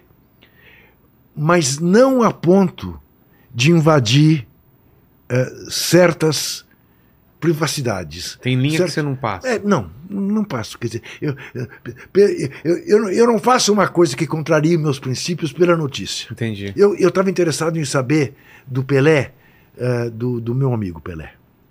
Eu não estava interessado em saber eh, da saúde do rei do futebol, É. entendeu? Então, ela me contava, então eu meio que acompanhei aqueles dias finais. E... Você já estava esperando, então. Sim, já- eu já estava esperando. E aí fiquei dividido, porque, de alguma, de alguma maneira, foi logo depois da Copa do Mundo no Catar, né? Foi no Verdade. dia 29 de dezembro, né? Eh, A Copa do Mundo acho que acabou dia 19, dia 18, né? Eh, E eu pensava, bom, eh, em certo sentido, faz todo o sentido do mundo que o rei morra durante a Copa, para parar a Copa É. né? É, por outro lado, ele não há de querer estragar a festa de ninguém. E você fica pensando, ele não morreu no dia 31, ele não morreu no dia do Natal, É. ele não morreu no dia da final da Copa, ele morreu ali, num dia que dava para acomodar tudo. Exato. Mas enfim, é a tal história também, né? E não é chavão. Ele é daquelas figuras que daqui a 500 anos vão estar falando dele É. né? Não tem jeito. Ah, ora, teve lá no século XX um cara que foi o atleta do século, por isso, por isso, por isso. Esse não morre. Né? Mas ainda acho que a gente não trata é, nossos atletas, essas figuras, assim, É. como deveria, né? Como seria tratado em outro país, né? Falo de Ayrton Senna, falo Sim. dele. A- a- por mais que tenha essa paixão, Tá. parece que não é uma coisa de. Mas Vilela gozado isso, né? Porque o Antônio Carlos Jobim sempre disse isso, né? Que o brasileiro gostava mais do perdedor É. do que do ganhador. Exato. Né? Então, gostava mais do Mané Garrincha do que do É. Pelé, né? Essa. essa, É, isso. essa- Mas aí são as tais coisas que você, como, como condutor de uma conversa, são bons temas, mas que na batata, quando você vê eh, a comoção que houve no Brasil Sim, com a sim. morte do Tô Pelé, falando- não se compara. Eu tô, eu falando mais na parte audio- audiovisual mesmo. Sim, é. Imagina, nos Estados Unidos ia ter filmes, Ah, séries, tá e- tá sabe? é uma bom, coisa absurda. E É aqui é. o pessoal não descobriu isso, Isso. né? De fazer é, Ayrton Senna, o Sim. Pelé, pegar essas coisas e transformar Sim. em, em obras, É. né? Em grandes. Mas isso tem a ver com o nosso despreparo cultural, né, É. No Isso fundo da- é isso, né, velho? E passa Né? o tempo e a Nosso- gente não. É, a nossa falta de educação, né, doutor? É, A nossa falta de educação. falta de, de orgulho do Isso, que a gente é, isso, né? Isso, isso. Você sente isso também. Na, na, na Playboy, a gente. Na Placar também, né? Vocês tinham essa coisa de, de contar histórias. Sim, cultuar E, e o que eu faço aqui, claro. esse programa é 1052. Tá. Eu gosto de ouvir as histórias das pessoas. E, Aham. e essas histórias que você está contando do, do Pelé, pra mim, elas são tão boas e, e- e- e pouca gente sabe, né? E tantas outras você deve saber de Então, Sócrates, então, então, sabe? Essas então, coisas. Vê como são as coisas. É, é, foi bom se tocar nisso. É, existe uma revista na Espanha, mensal, de futebol, que dizer para você que é uma revista de futebol é, é reduzir a revista, que é uma revista de arte e cultura cujo tema é futebol. Tá. Tá? É uma revista sofisticadíssima. Se chama Panenka. Te explico por quê. Panenka foi um atacante da seleção da Tchecoslováquia que na final da Eurocopa de 1976, na cobrança de pênaltis para desempatar a decisão contra a Alemanha Ocidental, então Alemanha Ocidental, bateu o último pênalti que deu o título à Tchecoslováquia. Primeiro país da Europa Oriental campeã, campeão da Eurocopa, bateu este pênalti que decidiu a Eurocopa de cavadinha. Cabadia naquela época. Isso. Então, esta revista, em homenagem a este atrevimento, a esta arte, se chama Panenka. Tá. Tá? Bom, a revista Panenka me pediu, mês passado, que escrevesse um longuíssimo artigo para uma matéria de oito páginas de um especial que eles lançaram nesta semana na Espanha. Tem a revista digital também. Se o, se Paquito. o Paquito quiser, É doutor ainda? pega aí Doutor Paquito? É, www.panenka.com ou põe no Google Panenka. É, já vai você- aparecer. Vai aparecer e tem até a capa da revista. É, uma edição especial do Pelé. Um ano sem Pelé, um ano sem o rei. Tem 80 páginas dedicadas ao Pelé. Só a minha, Pelé. É, a minha matéria que abre é de oito páginas. revista, será? Pra comprar, pra Ah, ver? Pô, você- bom, é, Cara, na- sem dúvida, né? isso, é. Sem, dúvida nenhuma, já está nas bancas na Espanha. O, o editor ficou de mandar um exemplar para mim, mas está na, tá, já está na. E você tem como assinar. É? né, Pelo, pelo, pelo- Perfeito. Isso. Tem como comprar. Mas vamos, vamos voltar então, Ah. é, é, Juca, é, saber da tua história então. Você, moleque, nasceu, nasceu aqui em São Paulo, o que, que você imaginava que você ia fazer? Então, então, eu imaginava que ia ser professor universitário. É mesmo? É, então, é como eu te disse, dá o golpe em 64. come- É, Vamos voltando. desviando, É, desviando. não, aqui vai abrindo Mas abas, isso, né? isso, de- isso, de-. Eu queria saber do Corinthians, tá? só do Corinthians. Me lembro do meu pai e da minha mãe ouvindo o discurso do Marechal Castelo Branco, primeiro ditador, né, depois do golpe, é, e a minha mãe dizer para meu pai: Carlos, é o discurso de um democrata. Sério? E o meu pai dizer para ela: meu pai era procurador de justiça. E meu pai dizer para ela, Luísa, isso vai, vai levar mais de 20 anos. Matou na mosca, É? né? Porque levou mais de 20 anos. É, mas eu não liguei muito. Aí entro, vou, vou, vou, vou ser estudante num colégio de Estado, grupo ah, Colégio Estadual Ministro Costa Manso. O diretor da escola era um cara progressista, irmão do Olha que, Oliveiros. olha que linda capa. Isso. Olha essa capa, super Isso. clean, sem Olha lá, chamada. dezembro de, de, de, de 23. Tá. Tá? É, O relógio você não achou.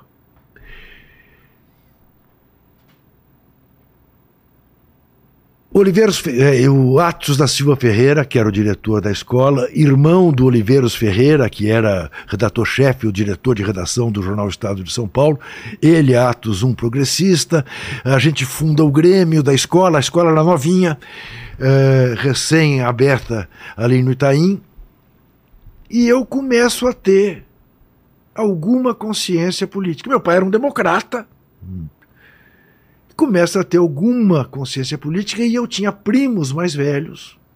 Tá? Um estudante de filosofia da USP, a outra estudante de ciências sociais da USP, casada com o cara que era assim o meu paradigma na juventude, Norberto Nering, que vem a morrer sob tortura no Darcode. Eu começo a me politizar. Começo a me politizar começo a fazer documentação falsa para gente que tinha que sair do Brasil, porque Caramba. isso. Fotografar para passaporte. Sei. Um, dos, um, um, um dessas, dessas figuras foi o. Era o Washington Oliveto da época em São Paulo, no mesmo? final dos Ele anos precisou 60. sair? O Carlos Knapp Sei. tá? Ah, precisou sair. Quem fez toda a documentação fui eu. O cara da publicidade da época. Era, para você ter uma ideia, ele andava de Mercedes-Benz em São Paulo com o Carlos Marighella no banco de trás. Nossa. Ninguém ia achar que o Carlos Claro. Marighella estava andando com um chofer. Nunca. vai- Nunca iam bater na porta dele. Exatamente. Ah, e aí faço 18 anos, tiro carteira de motorista, começo a dirigir para o braço direito do Carlos Marighella, o velho Joaquim Câmara Ferreira. Eu nunca dei um tiro, eh, mas se, disser- se você me perguntar, mas Juca, você correu o risco de ser morto? Sim. Clean, sim. E que consciência você tinha? Eu tinha consciência da indignação. Entendi. Apenas e Alguma coisa tinha que ser feita. Exatamente. Por quê? Porque nós vivíamos num regime democrático, que daí a um ano ia ter eleição para presidente em 65, provavelmente ia eleger ou o Juscelino Kubitschek, né, de volta, Sei. ou o Carlos Lacerda. Um era um democrata de centro, presidente queridíssimo, outro era um homem de extrema direita, chamado Carlos Lacerda, um tribuno brilhante, que até hoje causa causa inveja num bando de jornalistas de quinta categoria que a gente tem no Brasil que gostaria de ser o Carlos Lacerda. É mesmo? Que não, é, não são capazes de defender as ideias com a verve que Carlos Lacerda era capaz de. de... Risco de comunismo zero. Entendi. Nenhum risco de comunismo. Tá? Então, essa indignação, essa sensibilidade foi que levou uma geração inteira que não tinha consciência política necessária para fazer coisa alguma. O que, que você queria? No... Eu, É. eu queria votar para presidente. Né? Agora, o que queriam os grupos clandestinos? Já que interromperam um processo democrático no Brasil, implantar a ditadura do proletariado. Ah, não vai por bem, não vai no voto, vai na porrada. Entendi. E que era uma ilusão, né? Ia ganhar Não, não, ti- não tinha a menor chance de conseguir. Ia ganhar do exército brasileiro um grupo, um bando de, de, de, de burgueses, meninos ah, de faculdade e papapá, e alguns poucos políticos mais experientes de esquerda, nem pensar. Nem pensar. Era um equívoco? Foi um equívoco? Foi. Custou mais de 400 vidas, custou uma pena. Né? Houve barbaridades feitas no Brasil? Houve. Morreu Vladimir Herzog, morreu Manuel Fiel Filho, morreu o deputado Rubem Paiva, morreu um bando de gente que po- podia estar aí até hoje. Poxa. E houve tortura. É por isso. É isso Vilela- que as pessoas Vilela, têm que, têm que isso, entender, Vilela, né? Deixa eu te dizer É. uma coisa, Vilela, que é para mim é uma questão central. Deixa eu te dizer. Deixa eu só te contar um episódio. Tá. Eu há anos, acho que há uns 15 anos, apresento todo ano no Tuquinha o Prêmio Vladimir Herzog de Jornalismo de Direitos Humanos. Você sabe bem, Gui. Sim. Todo ano.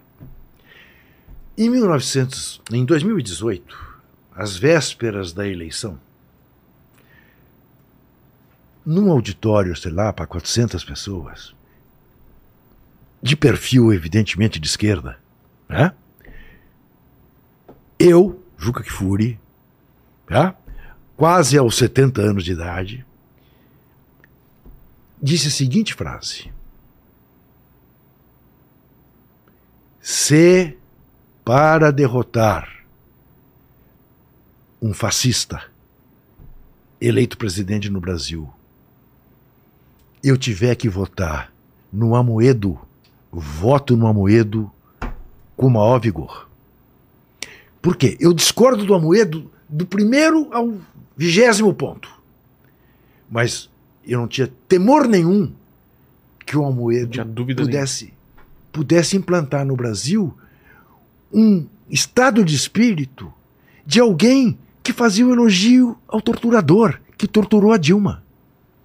Percebe isso para mim extrapola de qualquer coisa. É uma distância muito. é, É um abismo. não é uma questão de ideias. Ah, o cara é contra as estatais, ok? Vamos discutir. Eu posso ser a favor, você contra. Vamos discutir se é bom privatizar a Sabesp ou não. Eu sou contra. Agora, eu tenho que admitir, o governador se elegeu dizendo que ia privatizar a Sabesp. É, não tá fazendo nada do que ele não prometeu. Ele prometeu. E ganhou a eleição. Então, olha, eh, senta em cima da- do seu dissabor. É. Agora, eu não posso, eu não posso conversar com alguém que diga pra mim que é meu herói um cara que torturou. Não posso. Que era o. o, o coronel Ustra. Ustra. O coronel Ustra. Né? Eu não posso. Aí extrapola para mim que alguém, porque a pessoa ignorante que tem a sua fé explorada, re- religiosa, não- eu entendo. É óbvio que eh, eh, os 50 milhões que votaram no Bolsonaro não são Ah, não, É não óbvio. são fascistas, não. É Tem Muita óbvio. gente Agora, por vários motivos. Exatamente. né? Agora tem um bando de gente, ou um, ban- um bandinho, 10%, sei lá, de gente bem informada que não pode dizer para mim que é democrata e dizer que apoia o Bolsonaro. Não pode. Porque é, é- como é que eu posso dizer que sou democrata e apoio um cara que apoia a tortura? Que desfaz, diz que não houve 400 mortos e desaparecidos em 64. Que 64 não foi golpe. Que- e que lembre-se, Vilela, foi expulso praticamente do exército, com a chancela do ditador Geisel dizer que ele era um mau soldado. Como é que esse cara enganou tanta gente. Como é que esse cara até hoje tem apoio? E eu, veja, eu não, eu não o descarto. Como assim? Eu- de dizer que ele tá eu- morto politicamente? Eu não faço a bobagem que um bando de gente da direita fez de dizer Lula acabou, Lula É. não pode andar na Paulista. Se o Lula for Paulista é vaiado. O PT não existe mais. É, a gente viu. É. A gente viu como ele acabou. Tá aí. E você não faz isso também com o Bolsonaro porque não de morreu. jeito nenhum. O bolsonarismo tá aí De- vivo e forte. Exatamente. Eu não, não desfaço do inimigo, em hipótese alguma. Agora, eu queria tratar a política como meu adversário. Eu quero dizer a você o seguinte: para mim, o Tarcísio é meu adversário. Ah, entendi. Não é meu inimigo. Entendi. Até fazer Algum absurdo. ah, um absurdo de dizer que gosta do Coronel Ustra também. Aí eu descarto. Não quero conversa com ele. Entendi. Do mesmo jeito, o Vilela, que eu não converso, eu tenho tido essa experiência, principalmente tomando Uber, né? eu, eu, eu me divirto. Eu pergunto para a pessoa. Tá. Um dia mesmo peguei uma mulher, foi uma conversa ótima. Que, que combinou dizendo para mim o seguinte: olha, eu, eu não posso gostar do Lula porque minha igreja não gosta do Lula. Ponto. Eu falei, tudo bem. E ela disse para mim: agora, moço, quer saber? Vamos perder nosso tempo com isso, não. A gente é, Ah. que se faz, a gente. Que bom ela. É, Isso, que bom isso. ela ter essa- consciência Isso. também. Mas eh, agora, eh, ela. Você entendeu o motivo dela. Exatamente. Eu, a primeira pergunta que eu faço é a seguinte: me conta uma coisa. A senhora acha que a Terra é plana? Ela disse: não, tenho certeza que a Terra não é plana. Então Ah, nós tá. vamos conversar. Se me responde: não, a terra, claro que a Terra é plana. Como mas- você vai daí pra frente? Não, eu não consigo. Daí aí eu não tenho mais argumento. Eu não tenho. Como você como- fala com o Paquito que acredita que a Terra é o quê? Convexa? Não, não. Não, a Terra é toroidal. Sabe o que é toroidal? É na Toroidal. forma de um, de um donut. poros, Já- né? Tem um buraco no meio. Paquito, Aqui Agora- eu sabo, eu sabo. Paquito, não, não, não. Aqui, Agora ó. você, você me deixou com um elefante aqui. ó. É, agora Na ele vai testa. voltar e vai pensar nisso. Porque Ah. plana não é, mas toroidal, Toroidal. talvez. É, faz sentido. Faz né? sentido, cara. Porque as coisas não caem. É, faz É. sentido. E ainda tem, tem aquela, aquele açúcarzinho Sim, em volta. sim, sim, assim. que isso, segura. Glacê. Não é que isso, que segura para que as coisas não caiam no vácuo. Mas eu entendo o que você tá falando. Tem, tem É um isso. tipo de conversa que não dá pra não, ter. Dá, não dá para ter. Se a pessoa não, não tá falando na da mesma coisa isso, que você. Isso, não dá entendi. para ter. É. Não dá para ter. É. Entendeu? Agora, divergir, vamos divergir. Você Me pergunte. Aceitar "Ô, tortura, Juca, aceitar isso- terrorismo, é- aceitar é não sei isso, o que. Não É isso, não dá. é, é isso. Então É. é. então é isso. Eu não tenho nenhum problema Mas em o dar que nome. falou- o que eu não tenho problema em dar nome às coisas. Mas no- nesse dis- discurso que você falou pro público lá, você falou isso. Então, é isso que você tá falando? Exatamente. Ah, tá. Eu disse isso. né? Eu disse isso. Eu voto no Amoedo na mais. Porque para mim era isso. Não era uma questão do adversário, era uma questão do Não era inimigo. ideológico. Não, era uma questão de não permitir que o Brasil fizesse a viagem que fez, que custou no mínimo 300 mil, 350 mil vidas inutilmente, se ele tivesse tomado as providências que deveria ter tomado Na pandemia. da pandemia. Entendeu? O desmonte.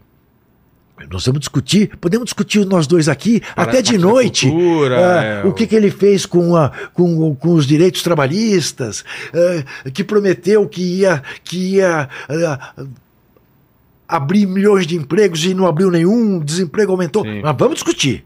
Vamos discutir.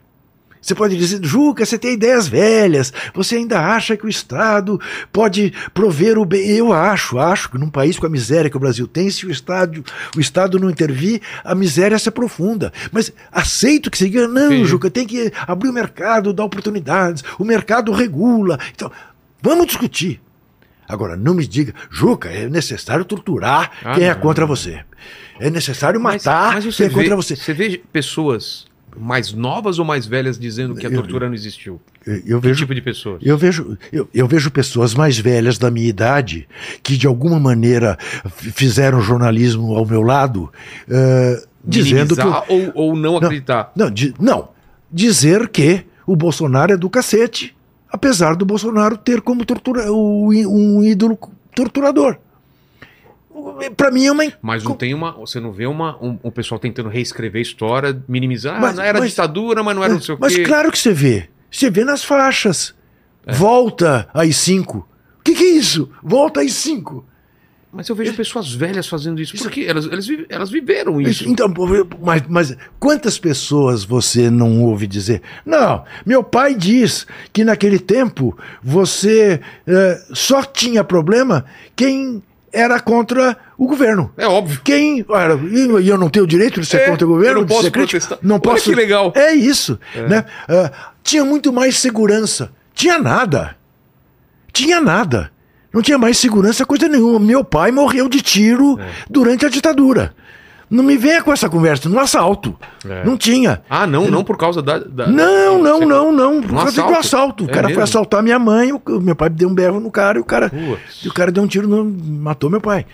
Meu Deus. Na porta da casa dele, é meio-dia, no Itaim. É, eu criança, Entendeu? entrou bandido na minha casa. então, Eu- então. Eu, ah, eu, ah, tipo, ah, né? sete anos de idade, oito anos de idade. É, Era, era, era Paulo Maluf, governador da ditadura, com a coisa do. Da, como é que chama? Daquela polícia dele lá, que agora me esqueço o nome. A rota? É, A rota, né? E- Pra matar bandido. E não resolveu, resolveu. Estão aí, os bandidos até hoje. Não, né? não, Enfim. é, então, é, as coisas. Como eu te disse, eu não tenho medo de dar nome às coisas. Não tenho medo. O que o Hamas fez em Israel? Terrorismo. Claro. Com T deste Não tamanho. pra minimizar O que, o que vai fazer numa rave? O que, que vai matar? Ah, são valentes? eu estive lá, né? Eu Sim, fui sim. convidado lá em Israel, fui lá Sim. ver, o, Sim. falar com o sobrevivente e tudo mais. é. Então, ah, ah, são valentes? Vai lá matar o Netanyahu. É? Entra lá no palácio. Vai lá no quartel. Né? Não numa festa. Civis, né? A devolução é terrorismo igual. A devolução é terrorismo de Estado. Estão fazendo um genocídio na faixa de Gaza, não tem outro nome. Já morreram mais de 8 mil crianças na faixa. São crianças, elas não têm culpa nenhuma do que o Hamas fez. Eu não posso devolver com terrorismo o terrorismo que me fizeram. Eu não posso devolver com tortura a tortura que me fizeram. Porque aí eu me igualo a quem me torturou. É verdade. E as coisas têm que ser ditas. Têm que ser ditas com esse nome. O senhor Maduro é um ditador na Venezuela. Não tenho nenhuma simpatia por ele. Quero distância dele. Distância. O maluco que está lá na Nicarágua é outro. Quero distância dele. Com todas as letras. Todas as letras. Isto não me impede de idealizar um mundo em que não haja injustiça social. Você é otimista ainda? Eu, eu, otimista, eu acho que não dá para ser aos 73 anos. Né? não se esqueça que eu escrevi um livro, confesso que perdi. Né? É, mas o que, eu, o que me move quando eu tinha 20 anos, claro, com uma outra cabeça, porque seria um idiota se a cabeça não tivesse mudado, não tivesse evoluído, é, mas o que me move é, continua a ser Fazer eu tenho essa pretensão, é, Fazer do, uma do diferença. mundo melhor. É. Né? Ah, eu, eu acho que o, o jornalismo ah, tem eh, essa essência. Né? Você acha que perdeu um pouco isso? O, É. o jornalismo investigativo, aquela, aquela. Mudou isso agora? Mudou, Vilela, no seguinte sentido. Na verdade, em, Eu- eu- a gente tá conversa- conversando antes de começar o papo aqui, que eu ilustrei pra Playboy a, a morte do PC Farias. Farias. E eu lembro muito dessa época de, de, de, de bomba, né? De, de, de uma Veja ou, ou- ou- ou a Globo de fazer que ficar meses investigando e de Sim. repente aquela no- bomba Sim. e vamos falar tudo sobre. Hoje em dia parece que o pessoal só reage, né, ao que está acontecendo. Então, é, eu acho que é o seguinte, porque eu podia né, é, cair aqui numa contradição né, a- a- da- da- do que eu disse no início da É, nossa de- conversa na minha de, época era de melhor. saudosismo. É. Né? Então eu estava pensando, nessa Playboy aí, que para qual você fez essa ilustração. Né? Você tinha na redação o Eugênio Butti, Nossa, Edi- Nirlanda- Eugênio Butti, Né? que depois foi pra Super, né? Isso. Uh, Nirlando Beirão, uh, Humberto Werneck, fazendo freelancer, Ricardo Boechat, Audálio Nossa. Dantas, Fernando Pacheco Jordão, né? Uh, enfim, uh, Luiz Fernando Veríssimo, Alberto Dines, pá, né? Você tinha um Seleção. timaço. Bom, o que aconteceu, né? Aconteceu que as plataformas mudaram, que você tem uma revolução, né? A quarta revolução, né? A revolução tecnológica. E eu acho, aí é uma visão minha, que a nossa imprensa, A tradicional. a tá falando. tradicional, não foi ainda capaz de se adequar a esses novos tempos. Então, ou virou a coisa da mão para a boca na internet, É. né? Ou virou a coisa requentada no chamado veículo impresso. E aí você tem o fenômeno né, de jornais que tinham mais de um milhão de circulação, a circulação cair para 100 mil, né? E revistas desaparecerem. Pense, pense que a Veja não, não tem mais importância. É? Pense Verdade, que a Veja verdade. não tem mais importância. Né? Pense que, assim, revista que você pode chamar de revista no Brasil hoje, que te estimula, é a Piauí. É. Né? Né? E isso para quem gosta de ler. Né? Porque são sempre matérias muito grandes. e tudo, Opiniões. né? Tá? Bom, é, o que eu acho que falta? Ô Vilela, nós estamos aqui conversando, são quatro e meia da tarde. Tá? Se daqui a um minuto ele avisar a gente, olha, morreu o Papa Calma, Francisco. ele não, doutor Paquito. doutor- eu falei, doutor, eu não chamei por doutor? Não. Se o- Perdão. Se, o doutor Paquito nos avisar É daqui a um minuto, daqui a um minuto, morreu o Papa Francisco, você vai ter uma enxurrada de informações sobre o Papa Francisco, inclusive com obituários que já estavam prontos. Claro, né? Você deixa pronto. É. Certas pessoas importantes, mais idosas, Você já fica os preparado. jornais todos têm seu arquivo de obituários. Né? É, Vai estar no jornal da televisão, do Jornal Nacional, no da Record, no do SBT, da Bandeirantes. Cultura, Band, pá, pá, pá, pá, pá, pá. E nas TVs fechadas, noticiário, noticiário, noticiário. Amanhã não pode ser manchete do Globo. Não pode ser manchete da Folha. Morreu o Papa Francisco. Por quê? Já tá velho? Que eu te perguntarei, e agora testo a sua idade e o, e o seu passado de humorista. Sei. Só contaram pra você, né, Pedro É. Bó? Agora que você tá falando. Ah, só contaram pra você, Pedro Bó? Porra! Todo mundo já deu. Todo mundo já deu. O Papa Cara. O Corinthians ganhou do Santos. É. Meu Deus! Você sabe como o Eu País tratará isso? Na Espanha? Como? Para um, pra onde vai a Igreja Católica? Ah. Tá. Você tem que sobre o próximo Você, passo. você Pá, pá. tem que aprender a tratar da pós-notícia. Entendi. Para isso você tem que ter gente muito boa nas redações. E opinião, né? Isso, E muita isso, opinião, isso, muita- Isso, isso, isso, É. né? E pagar direito. Que é Exato. cada vez Mais tem difícil, menos. né? é isso. Mas a gente. É preocupante porque os, o- a- a- os sites, os canais pequenos não tem grana pra investigar, não Sim. tem grana. E aí você vai ser sempre superficial, né? Então, mas veja, é, você, você é um caso típico, né, de alguém que deu uma virada na sua vida em função de um acidente, Sim, não é isso? sim. Acontece uma pandemia, Pandemia. você diz, mas como é que eu vou me comunicar com as pessoas? Começa a fazer uma coisa incipiente, sem grande pretensão, e de repente fala, meu Deus, isso aí tá dando certo. Olha, É. peraí, aqui tem uma oportunidade. Aí vem alguém que fala, escuta, meu, não quer, você não quer falar aqui do meu produto, É. que eu te dou uma- um cascalho? Ah, entendi. É Então, um caminho natural disso Isso, se ajeitando. Isso, isso. É. Ô, Vilela, hoje quando alguém. É que, claro, estou fazendo uma caricatura, mas é, se alguém me pergunta, "Ô, Juca Kifuri, o que, que você faz? Eu sou blogueiro. É? Entendeu? Eu nunca imaginei. Blogueirinho. É, eu sou um blogueirinho. Eu, eu virei um escravo do blog. Entendeu? Um escravo do blog. Por- porque mudou. Mudou total. Mudou. Eu lembro de esperar a capa da Veja pra saber o que ia ser, né? Claro, Olha a claro. capa da Veja. Sim. Parava Eu, o país. eu ia comprar jornal na banca da Vila Boim, Putz. do jornal do domingo, Do Vila ao Boim, eu- sábado. eu, lembro de esperar a capa da Veja que eu tinha feito uma Isso. capa da Veja. Então. falei, quero ver os caras Então. chegando com a revista. Isso, isso. Quantas vezes? Cinco horas da tarde, É. no sábado. né? Chegava o Estadão, no Estadão e a Folha de domingo. Né? Edições enormes, cadernos e mais cadernos. Poxa. Né? É isso. E não dá pra gente também ficar com esse saldozinho. Não, Mudou, não, não. né? Dá, dá para você se adaptar a novos tempos e É. a fazer uma coisa diferente. Exato. É isso. Mas a gente parou então, você, garotão Então, lá, então aí tá bom. Aí, do bom, sendo motorista do. Do- estou vivo conversando com você, É. tá? Só porque um belo dia eu entro na faculdade de Ciências Sociais, eu sou liberado do exército por excesso de contingente, Ainda bem. tá?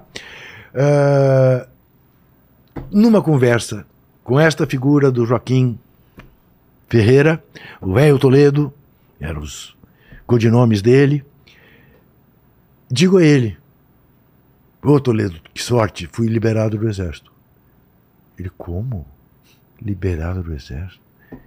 Você vai se alistar como voluntário no CPOR na infantaria para aprender a ser guerrilheiro. Ah, Não vai pra cavalaria, não, que é arma de burguês. Andar a cavalo, manga larga. Não, não, não. Você vai carregar trabuco nas costas no meio do mato. E eu, eu liberado do exército. tá brincando. Eu sou a única pessoa que eu conheço que foi voluntário do exército. pra ser. Me alisto como voluntário. Começo a fazer a faculdade. 1970, editora Abril resolve lançar a revista Placar para aproveitar a Copa do Mundo de 70 no México. Eu sou convidado a fazer um teste na editora Abril para o DEDOC, o Departamento de Documentação e Pesquisa, para atender a Placar. O DEDOC tinha sido criado para atender a Veja em 68. E atendia a Quatro Rodas, e atendia as demais revistas, Cláudia, as revistas infantis e tal. Ia ter Placar, precisava de um cara pesquisador na área de esporte. Eu vou lá e, para minha surpresa, passo nessa entrevista. Ah? E aí eu tenho um problema. Eles me querem me contratar. Eu não tenho a liberação do exército. Eu sou voluntário no exército. Tá? Aí eu vou no velho. Eu digo, o velho deu-se isso. E o velho me diz, o velho já sabia que estava tudo perdido, né? Foi de uma extrema generosidade comigo. Falou, Juca, vai cuidar da tua vida. Vai cuidar da tua vida. De, do, comigo você está liberado do compromisso. É mesmo. Esse cara, três meses depois, é morto, tá? Putz. É que- preso, Em que, morto, sob tortura. Sob tortura. No sítio de um ex-presidente do Corinthians chamado Vadielu. Meu Deus. É, que é fartamente responsável também pela prisão e morte do lado, É do Vladimir Herzog, é, denunciava que havia comunistas na TV Cultura. Chamava de TV Vietnã, Vietcultura, ele chamava. Tinha, tinha um cara, Cláudio, Cláudio não sei das quantas, que trabalhava no jornal Shop News, que toda semana fazia um veneno contra o jornalismo da TV Cultura. É, bom, sabe como é que eu saio do exército, Vilela? Como? Vilela, porque nós estamos no Brasil, né? É. Essa história é uma delícia. Vilela, o meu avô paterno, meu avô Salomão, que era um homem de 1,90m, de uma mão que era uma coisa enorme, era muito amigo do seu Bitar. Seu Bitar era o gerente da Antártica em São Paulo. Seu Bitar fornecia cerveja e refrigerantes na casa do general chefe do segundo exército em São Paulo, que era ali na, na rua Groenlândia. Era um lugar fortificado. Para passar ali tinha que mostrar 30 documentos. E o seu Bitar pediu para o general que desse uma ordem para me liberar do exército. Foi lá em cima. E me liberaram do exército. E eu virei jornalista. Se não liberasse, tu, tua história era totalmente outra. Se- se- completamente outra. Provavelmente E você não estava nem vivo. Provavelmente. Ia, teria Nossa. aprendido a ser guerrilheiro e ia É, ter feito alguma tá aventura de merda. Nossa, né? E ia morrer. Né? Ia morrer. Tá? Bom, aí eu durante. Aqueles filmes, né, que você volta Isso, e vê a- as linhas temporais Isso. como seria ser. Aí durante quatro anos eu faço a faculdade e trabalho no DEDOC. Termino a faculdade, começo a fazer pós-graduação em política com o professor Francisco Vefor, que veio a ser ministro da Cultura do Fernando Henrique. Tá? um dos fundadores do PT. quando me convidam para assumir a chefia de reportagem da Placar. Eu era gerente do DEDOC já, me convidam para assumir a, ge- a- a chefia Por de que essa, essa transição? Por- eu, enfim, o pessoal de Placar gostava de mim, eu tinha uma ligação Ah, afetuosa com o Placar. com- ah. né? né? É, eu sou convidado para chefiar a reportagem de Placar. Eu nunca tinha feito uma reportagem na vida. Então, né? Aí eu falo pro diretor de placar que me convida, Jairo Regis e Milton Coelho da Graça, que era o publisher das revistas masculinas da Abril. Eu digo, gente, eu nunca fiz uma porcaria de uma reportagem. Vocês querem que eu vá ser chefe do Zé Trajano, do Carlos Maranhão, do Michel Lohance? Vocês estão doidos, né? Divino Fonseca. Vocês estão malucos? Juca, cê- nós queremos seu senso de organização as coisas, a mumunha, as, os Já sabe chavecos, fazer. você já sabe, É. e você pega rapidinho, vai embora. E aí, e deu certo. eu, e aí eu, eu viro chefe de reportagem do Placar em, em, em, em 74, em 79 sou promovido a diretor de redação da Placar, três meses depois de ter sido do comando de greve dos jornalistas em São Paulo. Ah, me lembro de falar para Milton Coelho da Graça, o Milton, eh, o Roberto e o Tivita, sabe que eu fui do comando de greve. Na editora Abril não precisou ter piquete, eu era o chefe do piquete, não precisou ter piquete, porque ninguém foi trabalhar. Claro, É. claro, né, Vilela? Onde havia mais nível, Ah, sim. mais consciência de classe, É. né? Muito bem. Fui, fui pro piquete da Folha. Aí eu falo isso para quem me diz que eu vou ser o diretor de placar. Eu digo, Você tá sabendo, né? ele disse, o Roberto quer conversar com você. Eu subo para falar com o Roberto. Entro e digo para ele, doutor Roberto. Então ainda eu chamava ele doutor. Doutor Roberto, o senhor enlouqueceu? Ele falou, por quê? Falei, vai pôr como diretor de uma revista sua eh, alguém que foi do comando de greve? Ele diz, porque tenho certeza que você vai vestir a camisa da revista como você vestiu do sindicato. Pô, E assim foi. foi. te convenceu. Isso, assim foi. E aí a história. E aí, história. Né?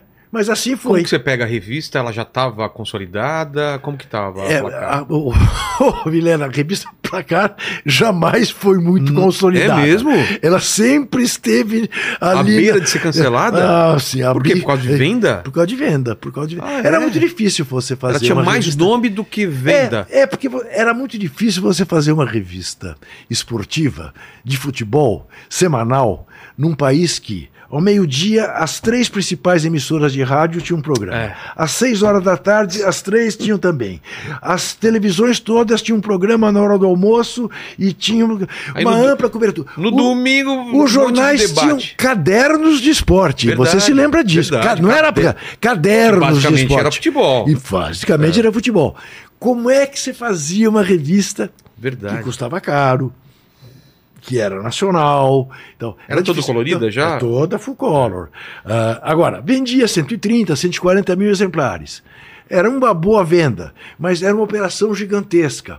Operação gigantesca que abria a editora Abril e a gráfica da editora Abril aos domingos. Você se lembra, a editora Abril? As revistas eram unidades de negócio. É. Então, no domingo, quem pagava a editora Abril era a revista Placar. A revista Abril tinha que ser aberta, a gráfica tinha que funcionar, a segurança tinha que estar lá. Enfim, Todo um. é, era caro. Então, foram poucos os anos na minha gestão que a Placar acabou em azul. Poucos. Eu, eu brinco sempre e digo isso e é verdade. Eu fui durante 16 anos diretor da Placar. Eu nunca recebi um bônus de fim de ano da Placar. Nunca. Eu fui quatro anos diretor da revista Playboy. Nesses quatro anos eu recebi 14, 15, 16, se Bo- duvidar, 17 de bônus. Porque, ao O contrário, do- a, a- a Pla- a Playboy era outra coisa. Outra Vendia. Tinha muita assinatura, né? Muita assinatura, vendia. E a Playboy, o que que era? A Playboy era você eh, dirigir com lu- luva de pelica, porque ela tinha já o seu caminho estabelecido. Era não estragar. Né? Placar era um, era um desafio a cada semana de, de criatividade, de não sei o quê. Agora, fez cabeças durante Com anos certeza. e perdura até hoje. Até hoje existe placar. E, e o convite pra Playboy? Você Então, tinha uma proximidade? Quem não, que... ah, o convite para Playboy é um, oh, essa é outra história, né? É, Playboy Você fica, você fica na, na placar, você entra como, como diretor em 79, 79 e, e na Playboy? 91, Ah, é bastante tempo. bastante tempo. Ah, morre o Mário Escobar de Andrade, que você conheceu. Tá. Morre de infarto aos 46 anos. O Marinho tinha um sonho, que era nós trabalharmos juntos. O Mário morre, o Tomás e o Roberto me chamam e dizem: Olha, nós vamos realizar o sonho do Mário Mas agora. por que não tirar da placar e te colocar lá? Por que decidiram deixar nos Porque dois? a essa altura a Placar tinha virado revista ah, mensal, não era mais semanal. Ah, 91. Tá? Então, digamos que dava pouco trabalho. Ah, eram revistas temáticas. Ah, tinha ali o PVC, Sérgio Martins, que faziam com o pé nas costas. E a Playboy tinha que tocar com outra, uma outra atenção. E aí eu fui dirigir a Playboy para, para absoluto desencanto da minha filha, então adolescente. Por quê? Porque imagina uma menina, o pai numa revista machista, né? Ah, naquela época já Naquela- tinha essa... Sim, claro. É que, tinha- mesmo? que explorava A né, sensualidade. A, a sensualidade da mulher e tal. né? pra você? Então, para mim, a- a- aquela altura, essa questão não estava posta. É, pra mim também Não, não. não eu, eu- tava. hoje eu pensando. Não, não, hoje não retrocesso, seria hipótese Claro, mas Não. naquela época Não, não, nem não, se não. pensava não, Não, não se pensava. E de agora, a gente fez coisas, eu fiz coisas. Por exemplo, sabe quem eu contratei para ser colunista da Playboy? Quem? Maria Ritaquel. É mesmo. É, Mas você tinha liberdade papo total de mulher, lá? Como absoluta. Não, não, Montar- a editora Abril sempre teve isso. Isso né? é- isso é- sempre isso é teve bom, isso. né? né? Eu, eu digo sempre isso. Eu me orgulhava nas palestras que fazia nas escolas de jornalismo dizer, eu trabalho numa empresa cujo patrão, ao abrir a fala do trono no final do ano, quando ele reunia os diretores, né, ah, quem manda na editora Abril não são governos nem anunciantes. Quem manda na editora Abril são os seus leitores. Pô. Eu tinha um orgulho disso. Acabei saindo porque percebi que não era bem Que assim mudou. que mudou quando Abril entrou na aventura da TV Isso. e ele me pediu para não falar mais de Ricardo Teixeira. Aí né? mudou. Aí mudou. Né? É, mas, mas, enfim, Mas quando você entra Não. na Playboy, tinha algum Não, desafio? nem eu- Tipo, tava tranquilo. Não. Ela tava bem? muito bem, muito bem. E aí tem coisas, né? Tem, tem, tem histórias que são interessantes. A que eu mais, eh, de que eu mais me orgulho foi que da primeira, primeira reportagem, primeira matéria que veio à minha mesa como diretor de Playboy, era uma matéria sobre sexo grupal, tá? Eh, em bom português, uma grande suruba. Sim.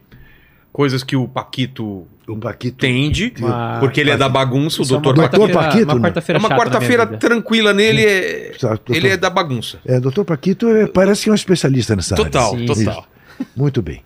Doutor Paquito, então essa reportagem cai na minha mesa, eu leio, umas 30 laudas. Não tinha uma referência à camisinha. Nada. 91. AIDS, pandemia de AIDS. Não, não, não era. AIDS. AIDS É, é no- ah, anos 90 opa, ou anos opa, 80? ah, 90. Que 80, morre- 90. Só, Sim. É? Sim. tá. Sim. O- Então no, no- Isso, isso. E- Eu pensando, pensando em contratar Dr. Drauzio Varela para ser consultor da revista. Pensando.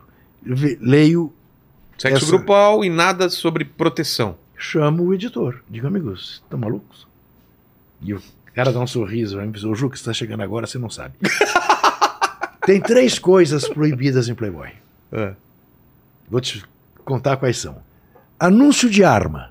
Tá. Claro, Playboy celebra a vida. Exato. Como é que vai ter anúncio de arma? De morte. Né? Imagina, os bolsominions ficariam pé da vida, não pode ter anúncio de arma. Nem isso, política da, da, da Da original. Playboy americana, Ah, Chicago. tá. Boa. tá? Pasme você, agora você vai rir. Não pode ter anúncio contra a calvície. É. Sabe por quê? Por quê? Porque o leitor de Playboy é um cara muito bem posto, cabeludo, Ah, ele tá de boa, bonito. é. né? Imagina se ele tem problema de ca- se tá Claro careca. que não, claro. Claro que não. Nossa, que E específico. não se associa sexo a nenhum tipo de doença. Então não tem camisinha. Nossa. Não tem anúncio de camisinha em Playboy. N- não tinha antes? Não tinha antes. Tá. E eu digo pra ele: então eu acho que o Tomás e o Roberto escolheram a pessoa errada. Eu não vou continuar em Playboy. Ou vou comprar esse briga. Pego essa matéria, subo ao Tomás. Digo: Tomás, dá-se isso assim, assim, assado. Tomás é o. Tomás Souto Correia, Ah, tá. vice-presidente editorial da Editora Abril. Que mandava. Sim, o maior revisteiro desse país. Ele olha pra mim e fala: Mas Juca, como você é chato. Deixa os caras. assim, já que me criou problema na placar, da máfia da loteria e não sei o Ah, é? quê, Você fez a, papapá. a máfia da E loteria. agora essa coisa, do- pô, mas é uma policy lá do, do, do Hefner, não tem nada a ver com isso. Tomás, eu sei, você pode não ter nada a ver com isso, eu tenho filhos adolescentes, eu tenho uma responsabilidade social, eu não posso disseminar AIDS pelo Brasil afora, estou pensando em contratar o Drauzio para nos orientar como fazer. Não, não. Depois te conto uma ótima do Tá. Drauzio. É, Calvo também, né? Drauzio, calvo. Drauzio Calvo. Teria dois problemas aí pra falar sobre doença e ele é calvo. O Drauzio um dia disse num almoço com toda a equipe de Playboy: Quem for responsável não transa sem camisinha. Aí alguém perguntou: Mas com a própria mulher? Com a própria mulher. Você não sabe o que ela faz? Longe de você? E você sabe o que você faz? Longe dela. Então. Aí eu perguntei: Ô, ô Drauzio, tudo bem? É, posso- Você transa com camisinha com a sua mulher? Deveria, sou um irresponsável, até porque ela é atriz. Cara, que maravilhoso isso! Deveria! Deveria. Eu sei que estou errando. Exatamente. Prometo melhorar. Bom, aí, Sobe. Mas e aí, o que, que ele fala pra você? aí o Tomás me pergunta: tem alguma coisa pra pôr? Isso, é, é- isso é problema pro Roberto resolver com o Hefner. Ah, tá. Direto. Ah, tem alguma coisa pra pôr no lugar? E falou, Tomás, certamente terá, não sei, mas deve ter. A gente não tem, Mas vai surgir esse problema lá na Isso, frente também. isso. É. Agora, exatamente. Não adianta questão- adiar esse problema. Muito bem. Dias depois, Tomás me chama que o Roberto tinha conversado com o Hugh Hefner e o Hugh Hefner tinha concordado, como exceção, que a revista Playboy fizesse uma matéria sobre camisinhas. Aí já não era aquela matéria sobre de suruba falar de camisinha. A matéria. Fazer uma matéria sobre camisinhas. Como usar camisinhas com prazer. Ah. Você não sei se se lembra de uma extraordinária repórter da área de saúde que, que temos, mas que tínhamos, é, bombando em São Paulo, chamado Conceição Leme. Não. Conceiçãozinha, Seiçãozinha. Vê se acha foto, Bom. Paquito, pra gente. Conceição Leme, eu chamo.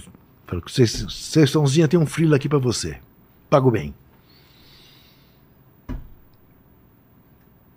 Vamos quebrar uma policy de Playboy. pá, pá, pá. Ela vai e faz a reportagem. Nunca me esqueço, o Carlos Grassetti encomendou uma ilustração que, se não me engano, era um, ah, era um varal cheio de camisinhas coloridas penduradas. E tal, pá, pá. Essa matéria é publicada. Junto com a de. Não, Ah, tá. não, essa matéria é publicada. Ensinava como pôr a camisinha, a mo- a menina pôr a camisinha com a boca, não sei o que, o rapaz fazer, enfim. E, e os cuidados com a saúde. Tá. Tá? Para resumir, essa matéria ganha o prêmio anual de imprensa da Organização Mundial da Saúde, da OMS. MS. Cara. A Conceição vai receber este prêmio em Pequim, que foi lá a festa, e muda a policy da Playboy de Geral. Chicago, exatamente. Olha só. E passa-se a falar de camisinha na Playboy. Que incrível, Juca. É, é, Que incrível. é. Isso me é, é um baita orgulho. É. Outro orgulho que a Playboy me causou foi que eu descobri a identidade de Carlos Zéfiro. Vamos explicar pro pessoal quem é Carlos. Dos Você que é um cate- homem de quadrinhos. Catequismos, né? Era famosíssimo, né? Catecismos. Catecismo, né? O que, que eu Isso, falei? Catequismo. É catequismo. Catecismos, né? Usa-se o catecismo para catequizar as pessoas. Exatamente. Não é, não é um o que erro. que é? Porque também não é da minha época. Eram, eram uns desenhinhos. não, não, não. Carlos Zéfiro era o seguinte. É mais antigo, né? É, é, é, é, é, anos 60. Vê se, Anos não sei se a 60. gente pode mostrar. Ah lá. Ah, Pode. Conceição Lemes. Conceição Lemes. Vê se acha desenho do Carlos Zéfiro que Ah, possa mostrar, tá? Eu ah, ah, ah, acha, acha. O Zéfiro era, era, era, um, era um cartunista que fazia histórias eróticas, pornográficas, na Numa verdade, época que não podia. numa né? época de ditadura, né? eram distribuídas eh, clandestinamente por um distribuidor lá do Rio de Janeiro, da Lapa, uma figura feliniana que eu conheci para fazer essa reportagem, e vendidas dentro do almanaque do Capitão Marvel, Ah, do tio Patinhas, para garotada, porque jornaleiro era no- pego. Claro. Era, tá? Era, digamos, uma maconha. Né? Exato. E vendido pelo pipoqueiro, né? E era chamado de catecismo porque existia uma lenda, uma fábula de que Carlos Zéfiro tinha sido um seminarista que ao ser expulso do seminário, por raiva dos padres, começou a produzir este tipo de literatura. Então tinha teses, Ah, tinha teses na universidade a respeito de Carlos Zéfiro. Quem seria? E Zéfiro, porque era uma ligação com a mitologia grega, com Eros, o deus do amor, e bababá, e bababá, bababá. Muito bem. Olha lá. Carlos Zéfiro, isso. A maranhense, Tina Maranhense. Esta é uma devassa, você vai ver lá dentro.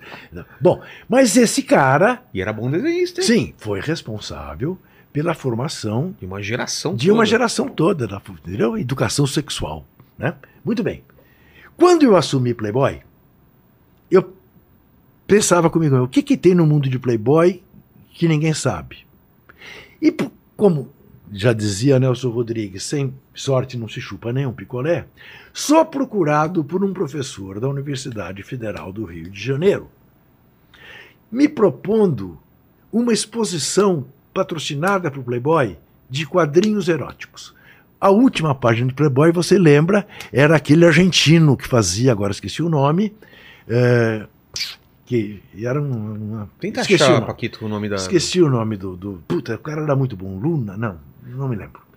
Luna é essa. É. Tina. Bom, é, E eu digo, claro, acho legal e tal. Ia ser lá no, no- na, na, na sede cultural do Banco do Brasil e tal, não sei o quê. E aí, esse professor, eu pergunto para ele: escuta aqui. Eu tô aqui encafifado atrás de alguma coisa assim do mundo, desse mundo do erotismo e tal, não sei o quê. Que fim levou Carlos Zéfiro? Ele arregala os olhos. Eu juro que esse é o grande mistério da minha vida. Eu há anos procuro saber quem é Carlos quem é. e não consigo e tal, papá. Tenho pistas, conheci muito, conheço muito o cara que distribuía os catecismos aqui lá no Rio, papai, papai.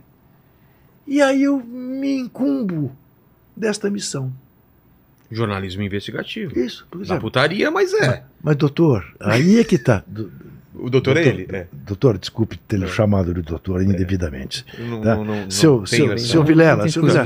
meu É. seu Vilela, serviu inclusive para desmistificar que jornalismo investigativo necessariamente deixa alguém em má situação. É. Pode deixar alguém em ótima situação.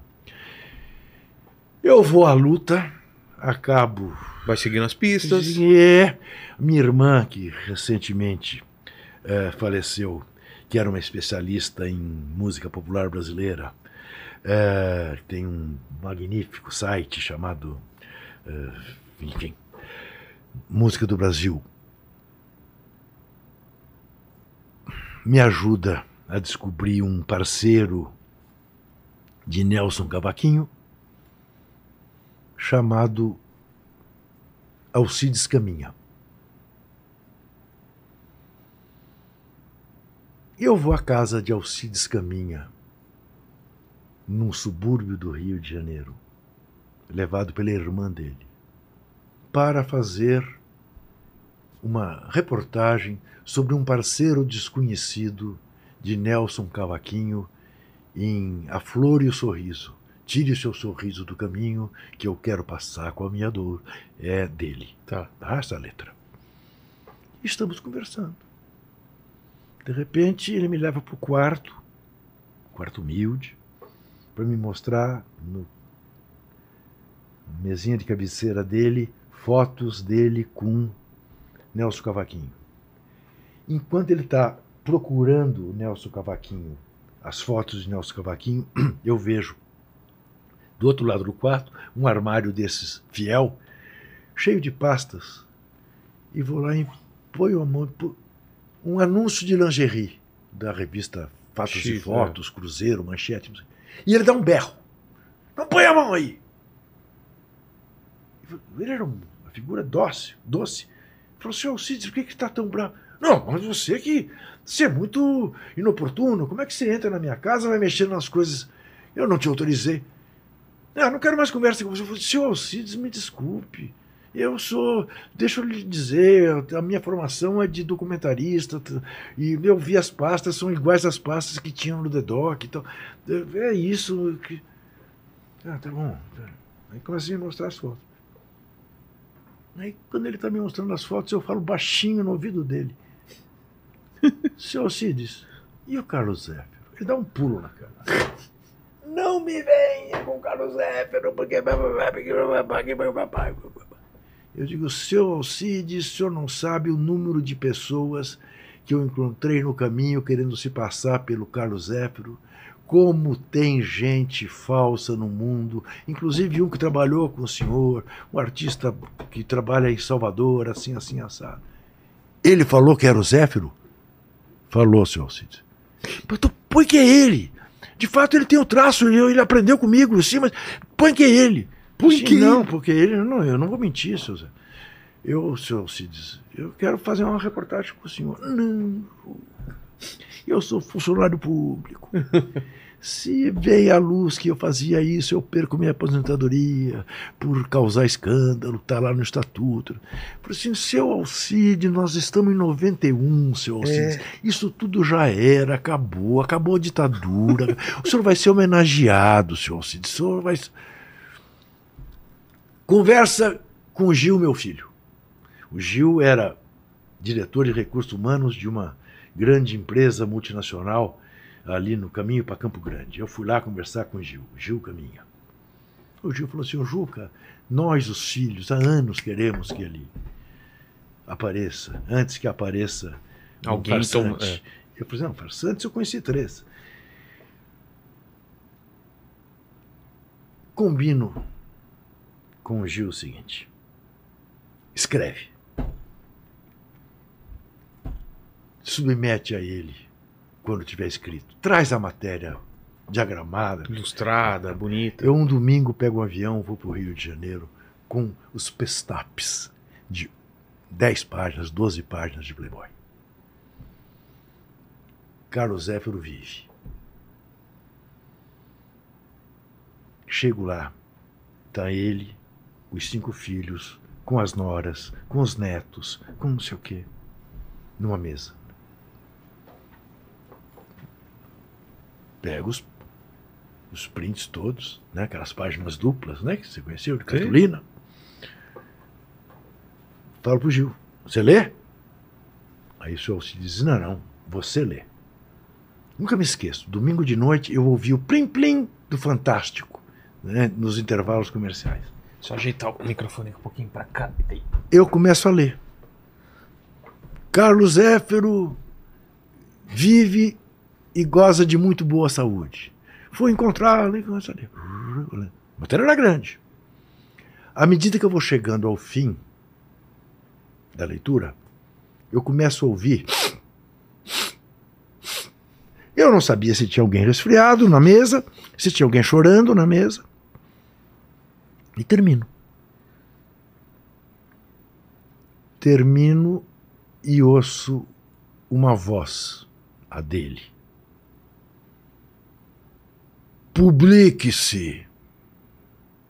E ele levanta, chorando,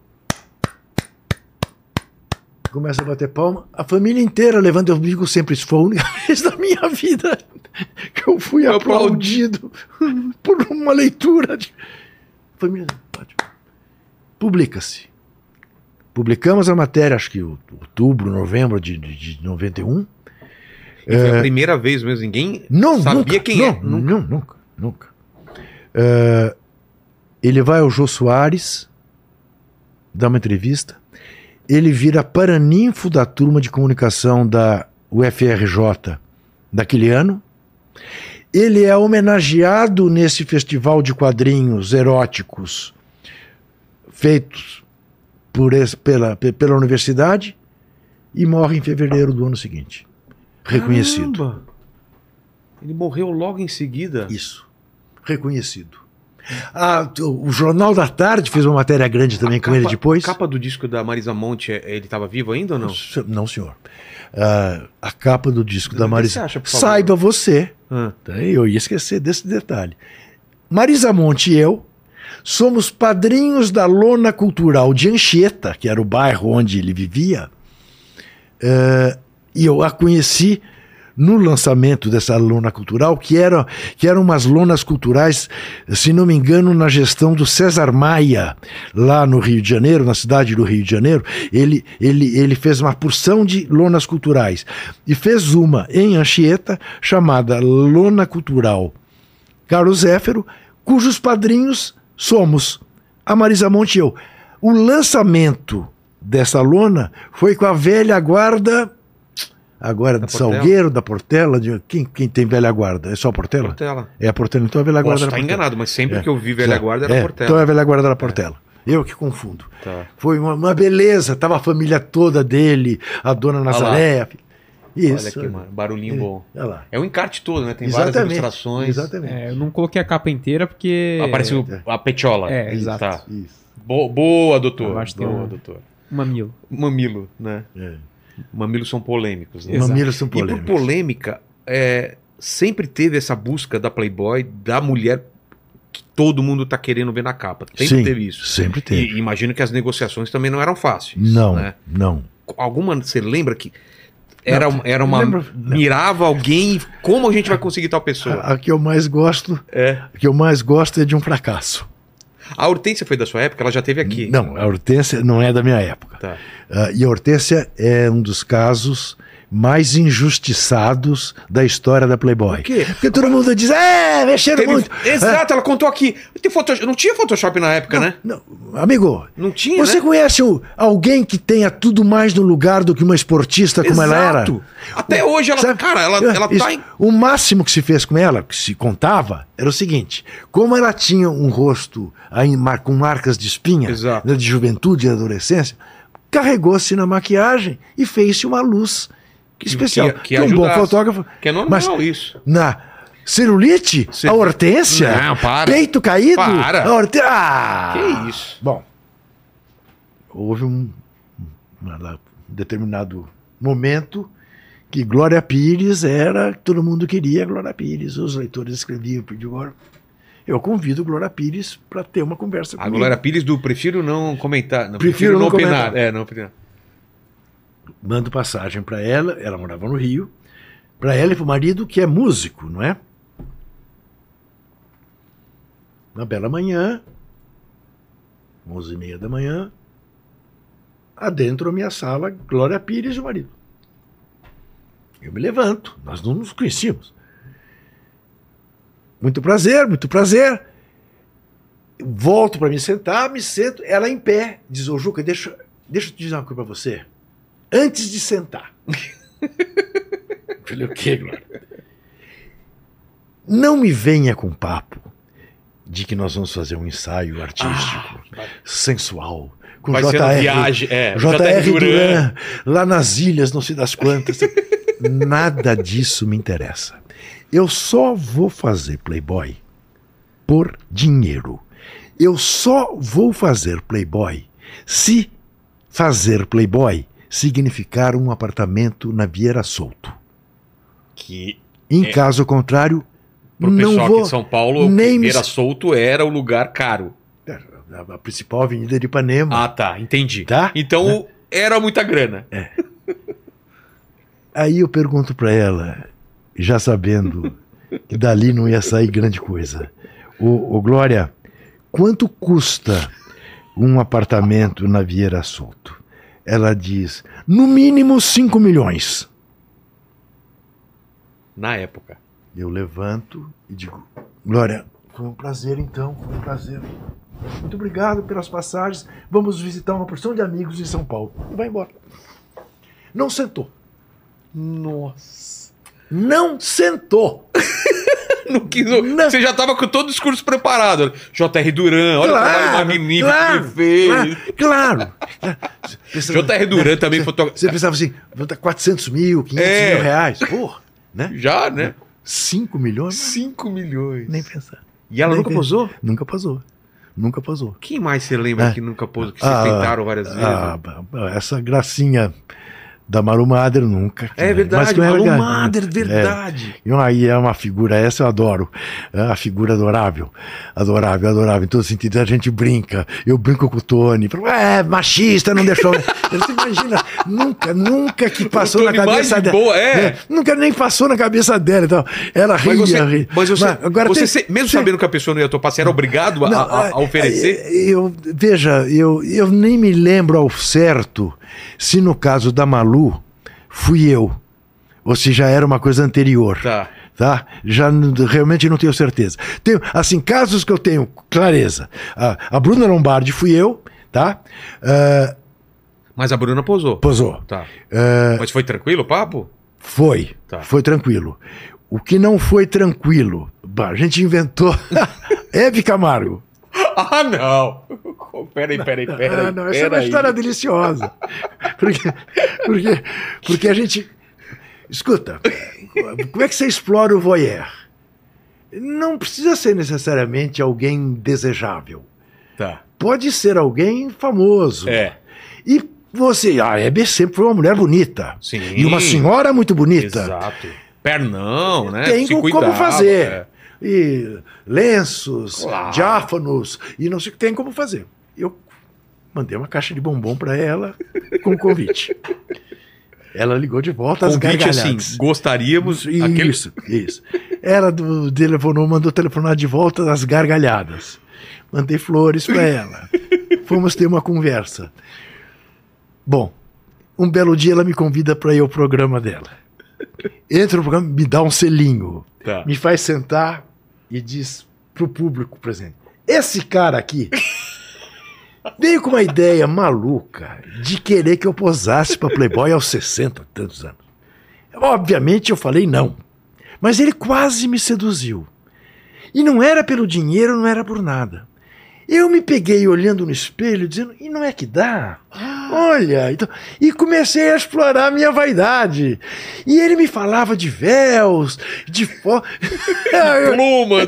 Enfim, fez bem pra ela. Olha que legal. Ba- Basta. Passou Né? só de passar Isso. pela cabeça que ela Exatamente. Exatamente. ia vender muito, imagina. Isso, isso, isso. Porque era isso também a Playboy, né? Isso, exatamente. Era, Porque senão era era- só pegar a menina Isso. novinha. Era uma visão jornalística também de, de, né? pegar uma mulher famosa no Brasil, era né? Desnudá-la. Da tua época, qual foi que vendeu mais? Você lembra? Ah, não me lembro. Não me lembro. Bom, lembra-se do seguinte, né? Eu peguei a Playboy, que aliás isso foi um motor para que o jornalismo da Playboy se exacerbasse em pleno plano Collor, com dinheiros congelados, Verdade. entendeu? Com dinheiros congelados. Então, por exemplo, não tinha mais uma verba monstruosa para pagar a capa. Cachê, é. Tinha que ser na criatividade. Então a gente inventava as trigêmeas gaúchas, Sei. as não sei o quê, a namorada de PC Farias, é, ué, que foi Saiu? pivô, sim, sim, que foi pivô. Foi pivô lá de um, de, um, de um problema entre o PC Farias e o Pedro Collor, o É? Rodrigo Vale. É. Eu não lembrava é, disso. É, é. Então tinha que Né? ir para outro lado. E, e houve casos assim também. Né? Esta minha filha, muito envergonhada do pai, está dirigindo o Playboy. Um belo dia eu estou conversando no escritório da minha casa, de costas para a porta, pressentindo que tinha alguém olhando, ouvindo a minha conversa, com a Vera Fischer, para combinar com a Vera Fischer uma quinta capa que a Vera Fischer ia fazer. Desligo o telefone, viro, tá minha filha, Camila, na porta, com os olhos assim, arregalados, e me diz: Puxa, pai, que coisa mais profissa. Eu falei: O que, filha? Essa conversa sua. Parecia que você estava conversando com Sócrates. Com Sócrates. Que ela me via muito conversando com o Magro, com Sócrates, na placar e tudo. Eu falei, mas Camila, você acha Como que você imaginou que era? Na verdade é isso, né? As pessoas imaginavam que a redação do Playboy tinha coelhinhas É, eh, de topless, servindo servindo, caviar, champanhe, né? Eu dizia, escuta, passa na sua cabeça que a redação de quatro rodas tem um bando de gente suja de, de, graxa. graxa. Playboy também não tem nenhuma mulher para Trabalho, né? Que legal. né? Mas foi uma. Agora, foi uma experiência, pra mim, assim, é deliciosa, porque, como eu te falei, essa Reportagens, turma, né? crônicas. Isso, isso, isso, isso. Pô, eu lembro na, na, na, na- na americana saía, pô, o Bradbury co- é, publicava, os, os autores Sim, mais. Claro, claro, claro. E a- quem que você lembra Não, que nossa, passou por lá? Nossa, ganha. Luiz Fernando Veríssimo. eh, nossa, não, eh, todos. Todos. A Rubem Fonseca. Não, não- é difícil dizer quem não passou. É. Difícil dizer quem não passou. Incrível, incrível. Quem não passou. E te dá uma saudade da, daquela época ou não? Não, veja bem, eh, não, me dá Não, não, saudade. não é tipo Não, eu tenho- hoje em dia, mas eu daquele- tenho, eu tenho saudade daquele- uma sim, revista, sim, né? sim, sim, e foi um tempo muito Mas, gostoso. mas era aquele E- e- desespero de fechar a revista ou era Não, uma coisa Playboy, tranquila? Não. Playboy não tinha desespero. Não, né? Não, Era tudo com antecedência. Placar tinha. Placar tinha desespero. A placar semanal era um pega pra capar aos É. domingos. Né? E quintas-feiras, de madrugada. Ah, Playboy não. Playboy Você era um conseguia se programar, Sim, fazer essa edição. É, sim. era Eu um gostava de ver aquela. Você tinha todas as páginas na parede, né? Exatamente. Tinha toda espelhada. Exatamente. As que faltavam fechar. é Exatamente. legal, né? Isso. Mas quando você começou, não era computador ainda, né? O fechamento. Em Playboy. Playboy já era. Já era? 91 já era. Os Macs, é, era Mac? Já era. Tá. 91 já era. Já era. Placar que não. Placar é, Porque isso mudou tudo, né? mudou tudo. Mudou tudo. Rapidez e tal. Sim. Eu lembro de levar o original para ser fotografado para Playboy e depois começar a entregar disquete, Aham. argiava. Ô, ô, Paquito, ô, Paquito, você não sabe o que é isso. Pegar uma ilustração e dividir em 10 disquetes de Nossa quanto tinha aquilo? Senhora. 3 mega? Sei lá. Deve ser. Aí eu levava lá na Playboy, tipo, se um tivesse problema, não abria os outros porque tava tudo. Tava em sequência. Cara, olha que doideira, mas eu levei vários. Pô, o Benício, sabe o Benício? Sim, claro. Eu ia lá na Playboy e o Benício eu conheci, fui Sim. amigo do Benício. Cara, é- era o ilustrador que eu mais venerava, assim. Ele fez é, todos os posts, todos ah, os, é, os posters dos Trapalhões. é, Playboy fez muita coisa e tinha uns, não sei se você lembra, mas tinha uns quadros na, Sim, na entrada, né? claro Enormes dele de arte Sim. original. Sim. Que incrível lá, incrível, incrível. Era, era um lugar que eu adorava circular por lá. Não, e tinha um time de primeiríssima É. ordem, né? Era uma gente. Ainda peguei Rui Castro Rui trabalhando lá. Castro. É. Meu. Ô, Paquito, preciso fazer um xixi aí. Agora é a hora da pergunta aí, já volto aí, tá? Quiser também, fica à vontade, viu? A, a pergunta é: quer dizer, eu posso sair também? Não, não, é Ah, pergunta, você. ah, você vai fazer a pergunta? ah, Isso. Ó, vê o lá, hein, Rafael- doutor, doutor, olha, eu subi. O seu salário ainda não, mas já subi de titulação. É, vamos Pode lá. levar, doutor Paquito, faz favor. Muito obrigado. Ó, o Rafael perguntou se você ainda tem mágoa do Kaká pelo que ele disse na Copa de 2010. Então, como é que ele chama? Rafael. Rafael, não é que eu tenho mágoa, eu tenho, te confesso, tenho desprezo, porque ele foi de uma covardia aquele dia, porque ele não teve coragem de falar comigo. Foi falar com meu filho. E estava se queixando de uma coisa que era elogiosa a ele. Eu digo que ele que ele estava se sacrificando pela seleção brasileira. E ele entende que eu estava fazendo uma crítica a ele porque ele é religioso e eu sou ateu. Quer dizer, uma confusão mental, uma coisa. Então, eu não, não, não dou a menor pelota para ele, só isso. Ó, é, e o pessoal aqui perguntou também daquela matéria que você fez denunciando a máfia da loteria esportiva. E qual o paralelo disso com o que rola hoje, com essas casas de aposta? É muito parecido. Né? Quer dizer, vamos deixar bem claro, quem fez a reportagem foi um repórter que não está mais aí entre nós, chamado Sérgio Martins, eu era o diretor da revista, mas é, era, era feito em escala, eh, digamos, De combinar É, resultado, de forçar. é, é, é, da loteria esportiva, mas em escala manual, o que hoje é feito em escala cibernética, né? Deve ter muita coisa que a gente nem sabe ainda sem que vai ser dúvida, descoberta, sem né? dúvida. Um jogador do nada dá um chute ou, ou força uma expulsão que você acha estranho e depois vai descobrir que o cara tá envolvido em alguma. Isso. Mas não dá pra entender, um cara ganha bem, né? O jogador do Santos, o jogador não sei o quê, o cara ganha 200, 300 pau por mês. Por que, que o cara vai fazer isso? Tem um pouco também, eu acho, da, da, da exploração do poder. É, Olha o que eu tenho poder de fazer. E vou avisar você que é meu amigo. Ah, tá. Amigo, é o seguinte: Vê lá que eu vou fazer. aposta que eu vou fazer um escanteio no último minuto, absolutamente sem sentido. Vou errar um chute. Que eu vou levar um cartão amarelo com o meu time ganhando de 3 a 0. Por nada. Entendi. Entendeu? Avisa lá. Vira um... Avisa lá seus vizinhos. pra- Entendeu? Isso. É. E aí o O cara cara, estraga faz a carreira. Exatamente. Teve fora Não. do, do país Sim, também, isso. né? Investigação. É Gente que imagina se precisava disso. Pense, esse menino da seleção brasileira, né, que deixou de ser É. convidado, o Coutinho, não é isso? Cara, Pra quê? Ganha os tubos. não é pelo dinheiro então, né? Não. pode ser. Não, pela graça, É. pela onipotência. E é perigoso isso, né? Poxa. Porque Você pô, tá o futebol. se, então- vo- se você tira isso do futebol, né? Você fala, ah, Vilela, a loteria esportiva no Brasil morreu em 82 com a matéria de placar. Nunca mais foi época, mais que, coisa. o- quem, quem que fazia isso? É, quem Era aliciava os jogadores? Tinha O, o- Quatro grupos, né? Um em Santos, É? um em Curitiba, outro no. Cinco grupos. Um em Santos, um em Curitiba, um em Salvador, um no Rio e um em São Paulo. E rece- você recebeu ameaça? Alguém? Ah, muitas. Imagino, né? muitas. Porque é A muito dinheiro editora- envolvido, A né? editora Abril pôs segurança na minha casa. É. É, os caras telefonavam, diziam que sabia a escola que meus filhos estudavam, Putz, foi chato. isso. Mas sabe como é que acabou a minha segurança pessoal? Como? Um belo dia eu cheguei em casa, eu tinha comido, eu trabalhava madrugada dentro. Eu morava num- numa casinha térrea ali na Vila Olímpia. É, tinha um muro alto, um portão alto de madeira e uma- um, um- um terreno enorme, mas uma casinha térrea de dois quartos no fundo. E uma garagem que a gente usava como escritório o carro ficava ao ar livre. Mas ele entrava, eu entrava com o carro porque eu, a parte de frente do, do terreno era enorme. Tinha um jardinzão com umas esculturas de anão, era uma casa alugada. E ficava o segurança na porta da casa. Não para fora, para dentro. Um belo dia eu chego de madrugada em casa, da placar, e eu tinha combinado com ele, que eu chegava, tocava uma vez a buzina, tem, porque quatro horas da manhã, não acordava a vizinhança. Nada. Bem, nada.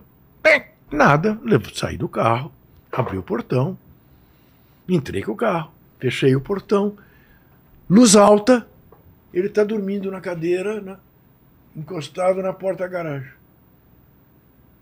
Dormindo. Eu apago a luz, fecho o carro, vou nele, boto a mão no ombro dele e tiro o revólver do, do coldre. Eu dou um susto. Eu assim, amigo, é o seguinte. Os caras podem até que vir me matar, mas com a tua arma não. Tá, muito obrigado. Você dorme aí, então no dia Vai seguinte. usar a tua arma pra me matar. Eu quero pelo menos escolher como Isso. eu vou morrer. Isso. Aí, aí cheguei na Abril, pedi pra liberar e Isso, parou. Nunca. Quem cão que ladra não É, eu morre. também acho. O cara, o cara que, Nunca, que fica ameaçando muito. Eu te falava uma coisa, eu- não, não, nem vou falar. Tá, porque- tá. Mas você bateu muito sempre na CBF. O que, que te trouxe de problema isso? Ué, ou... mais de 100 processos. É mesmo. Chateação de mais de 100 processos. Mas ganhou tudo. Ah, ah, ah, Uns dois ou três eu perdi. É. Mas, enfim, é, é, faz parte. É, E agora, e como que tá hoje, né? ô, Cara, dá, dá um, Vilela, dá um desgosto. Vilela, né? Cê- é, que cê- não tome mais per- processo. Não, é. não, exato. É, você perdeu? é. É, você perdeu, você perdeu o processo, perdi. Pra quem? Pro Ricardo Teixeira. Quem? Ricardo Teixeira. Ricardo Teixeira. Como? Como? É, exatamente. É, é, ele convidava os juízes e desembargadores do Rio para assistir Copa do Mundo em hotel cinco Como estrelas. você vai ganhar Exa- disso? Exatamente. Agora, onde está o Ricardo Teixeira? Pergunta se ele pode viajar. É. Não pode, que a Interpol prende. Hã? Já veio o tamanho. É, ent- e eu onde é que estou? Eu viajo o mundo inteiro. Tranquilo. É, E, é e dorme tranquilo. E do- é isso. Mas não, tem gente- dormir tranquilo. Isso que eu falo. Vilela, Esse pessoal dormem. dorme tranquilo, né? Vilela, Não dorme. é? Vilela. Tranquilaço. Vilela, um dia, Pesado, um né? dia Zé Maria Marim me disse isso. O que, nos, o que nos distingue é uma visão de mundo. E eu falei para ele, o senhor Mas tem toda ele, a razão. Ele justifica pra ele, você acha? É que um- o jogo é assim. É? Porque O que, que você quer que eu faça, que eu jogue diferente do jogo? Você quer que eu salve o mundo? Eu não sou É. salvador da pátria. Você que faça esse papel ridículo, ele acha. Que Entendi. É isso. Então é isso. Mas o, o panorama que a gente tá vendo, não sei nem se você quer entrar nesse É. assunto, mas É. o panorama que a gente tá vendo do futebol, alguns indo pra SAF, outra, é, É. essa coisa do Corinthians, essa Sim, bagunça Sim, de. sim. Cara, não tem transparência nenhuma. Nenhum, nenhum. A gente tem uma esperança de não tendo transparência, o pessoal tocar o- os clubes ou a CBF, as entidades, como se fosse. Porque não tem nada que cobre, tipo, Então. eu posso gastar quanto quiser, dar propina, não sei o quê. Você vê, um, vê umas negociações que claramente fala, cara, não faz sentido isso. Então, você Pega o ler- jogador já empresta. Nem não sei o quê. Você vai ler amanhã na Folha de São Paulo, na minha coluna. O, o título é A Nova Velha Briga na CBF. E eu digo: aqueles que assaltaram a CBF estão querendo voltar. É? É, eu chamo a CBF de casa bandida do futebol, né? É, Rico Terra, que é o Ricardo Teixeira, que o nome dele é Ricardo é Ricardo Terra Teixeira. Então eu chamo de Rico Terra. E o, o, o Marco Polo que não viaja, que também não pode viajar. Marco Polo que não viaja Del Nero. Estão tentando voltar depois do escândalo da FIFA, né?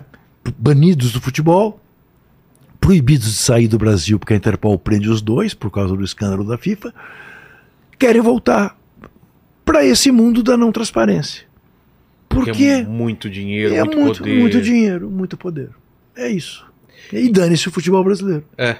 E dane-se o Corinthians, e dane-se o Flamengo. É cada um E- e o seu uma- próprio umbigo. E aí, cara, dá uma pena é do torcedor, cara. A gente Isso. sabe o quanto isso, é Isso. importante na vida Isso. do isso. povo, porque a gente ainda tem outras coisas. Pra... Tem gente que aquilo é, É a vida dele. É isso. Você e sabe. ele não sabe o que Não, acontece. E, e, e, e você. a, a demonstração mais cabal que você tem que essa gente está pouco se lixando pro futebol, com raríssimas exceções, é que essa gente sai do futebol, você não os encontra num estádio. Claro, Você nunca mais viu o Ricardo Teixeira num campo de futebol.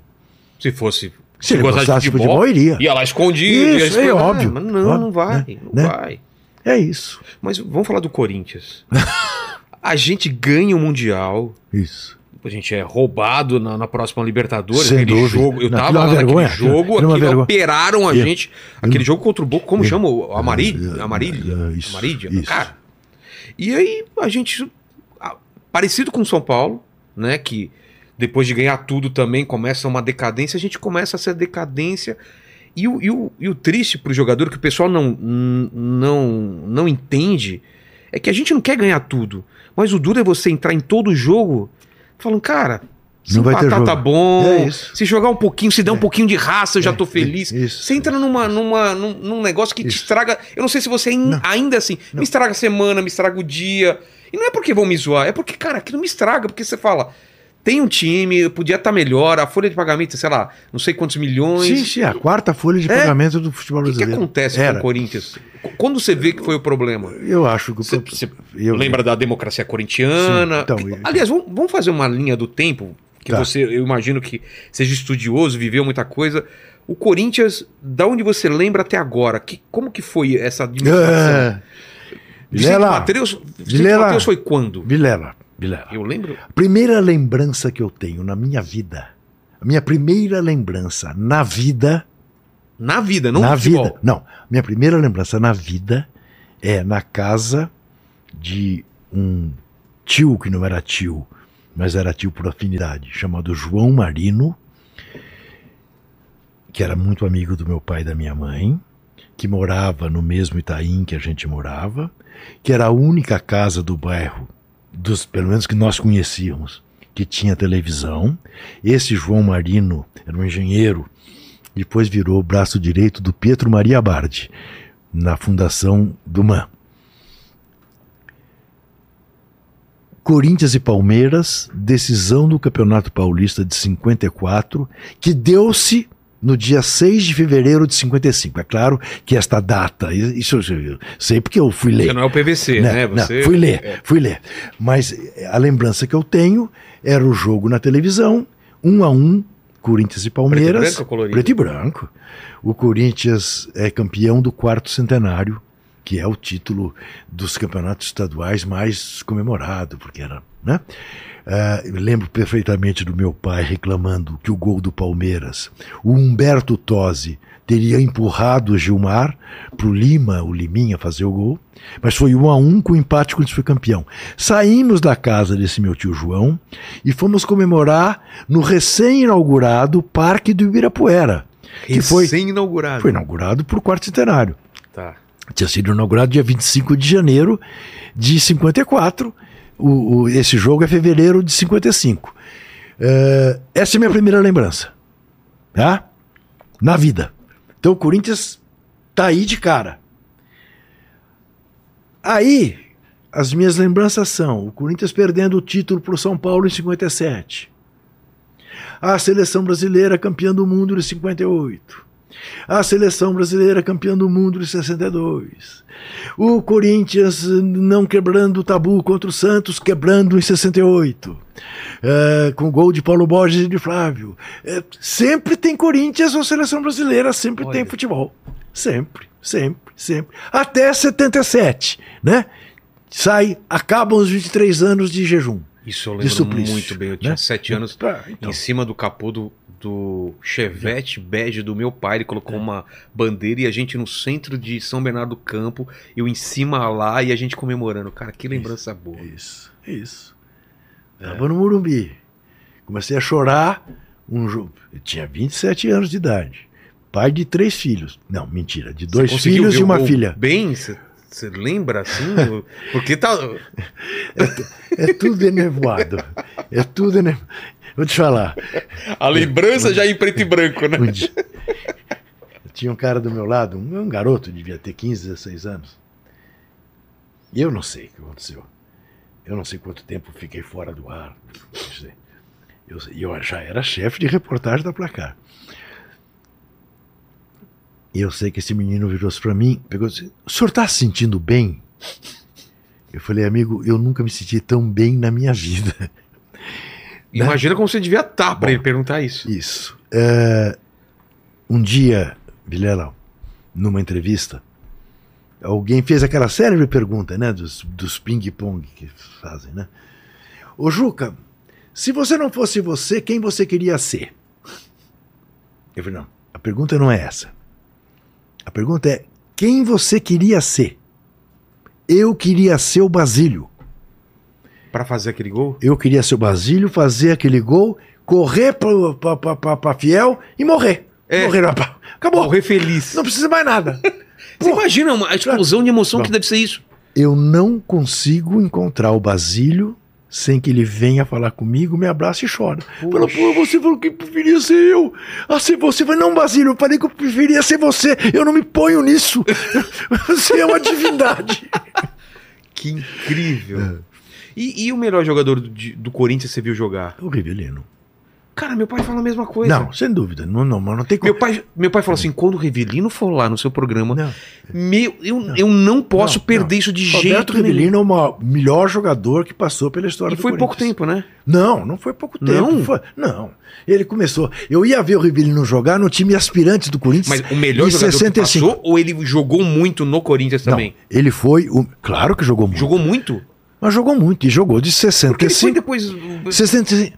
Ué, ele, ele é expulso do Corinthians em 74, Então. quando perde a final pro Palmeiras, numa grande cafajestagem da torcida do Corinthians, a prova provada que a voz do povo não é a voz de Deus. Porque se Deus existe, não teria feito a sacanagem que fez com o Rivelino. Vou te contar exatamente o que aconteceu. Tá. Corinthians e Palmeiras jogaram um jogo na quarta-feira, tá? No Pacaembu. Foi um a um. O Rivelino foi elogiadíssimo. No Jogou dia muito. seguinte, porque tinha jogado pro time, porque tinha aberto mão de qualquer é, é, luz em cima dele, tinha sido coletivo, tinha sido não sei o quê. Ah? Um a um foi o jogo. Vamos pro Murumbi. Que, que, qual resultado importava? Que Tinha que ganhar. Só a vitória. Só a vitória. Também pro Palmeiras. Também, né? Vamos pro Murumbi. Ele jogou exatamente a mesma coisa. Se doando. Virou o culpado da derrota, porque não resolveu o jogo. Acharam um Cristo. É, como E se. ele teve que ir pro Fluminense. E foi uma lástima. Perdeu o jogou muito também? Mas muito, muito. É? Da máquina do Dr. Horta. Muito. Entendeu? O Rivelino, o, o- no final do século XX, nas seleções de todos os tempos, feitas pelo mundo afora, invariavelmente, fora do Brasil, tô falando, o Rivelino aparecia nos times dos 11 melhores do século. Meu Deus. Foi um, foi um baita jogador. O Rivelino era o ídolo do Diego Maradona, pô. É mesmo? Sim, o Maradona diz- nunca negou isso. Jogador que ele. Roberto Rivelino. E eu tive aqui com o Casagrande também, a gente falou muito sobre Sócrates. Ah, Sócrates Magrão um é cara- outra coisa. Então, e o Sócrates? Não. Porque ele não era só o jogador, né? Não, Era a figura, era. Se você perguntar pra mim, quem é o segundo melhor jogador da história do Corinthians? É o Magro. Tá. Ah, quem é a figura mais original, ah, o craque de futebol mais original? Original que- em que sentido? Original não pode ser diferente de tudo. Ah, tá. É ele, Quem? Sócrates. Sócrates? Sim. Por que entendeu? original? Ué. Por causa do- É, bom, o cara tinha 1,90m, um pezinho 40, é, resolvia tudo de calcanhar, não era por, era por Não- necessidade. Ele corria muito. É, por, não, porque se ele virasse rápido, ele caía. É, ah, é? Porque tinha pouco equilíbrio. É, nunca foi atleta, a não sei para a Copa de 82. Tá certo? que ele era um era? boêmio. Sempre foi um Bebia, boêmio. fumava. Sim, sim, sempre foi um boêmio. Né? Ele jogava 3 minutos, 4 minutos por jogo. Era o suficiente, porque era um gênio. Mas sabia Era, colocar os era um caras gênio, na cara era um gênio, era um gênio, era um gênio, era um gênio e ponto. Né? Se matar para jogar futebol, ele se matou para a Copa de 82, que daí parou de fumar, parou de beber, ficou um mês E de atleta. muito, né? Pá, Nossa. jogou demais. Então, agora, era além de tudo um filósofo mesmo. É, Né? Ele era um cara, Vilela ele era um cara do século XIX, o Magro. tava muito à Na- frente. Nem do século, não, estava atrás. Ele era um romântico. ele Ah, era- é? Ele era. Coloca, uma figura- coloca a Ele foto era- do, aquela clássica do, É, do Sócrates, que é bem emblemática aquela imagem, né? Ele é uma figura que não, que não, não admitia anacrônica. viver, ah, não admitia viver sem estar apaixonado, né? Aí fez filho pelo mundo afora, né? Com quatro, cinco mulheres, né? Ah, mas era assim, ele era um poeta, ele era, ele era, era uma figura assim. ah, ah, Hoje na Europa ele é muito tratado assim, né? Como se ele fosse o, o, Che, o Che Guevara do futebol. É mesmo? É, O rebelde, isso. assim, O nessa- rebelde, o rebelde. Aliás, ele estrela um filme de um ex-jogador francês, o Cantona, chamado Os Rebeldes. Ah lá, São ele, cinco jogadores. Ele É. tinha quanto de altura? Ele é um 1,90 metro 1,90m? É, é. Ele era do Botafogo, né? De Ribeirão Preto. É. Isso. E ele jogou muito, né? Muito. Ele e o Casão. pô. Isso. E você foi amigo? Então, ele é, a- ele é o único amigo que eu É fiz, assim, é, veja, como objeto do meu trabalho. Né? Porque quando eu me aproximei do Pelé, o Pelé já não era objeto do meu trabalho. O, o Magro uh, foi assim, uma convivência estreita, uh, de passar fim de semana junto em Ribeirão Preto, dos filhos se conhecerem e tal. A gente fez uma, uh, uma parceria muito legal.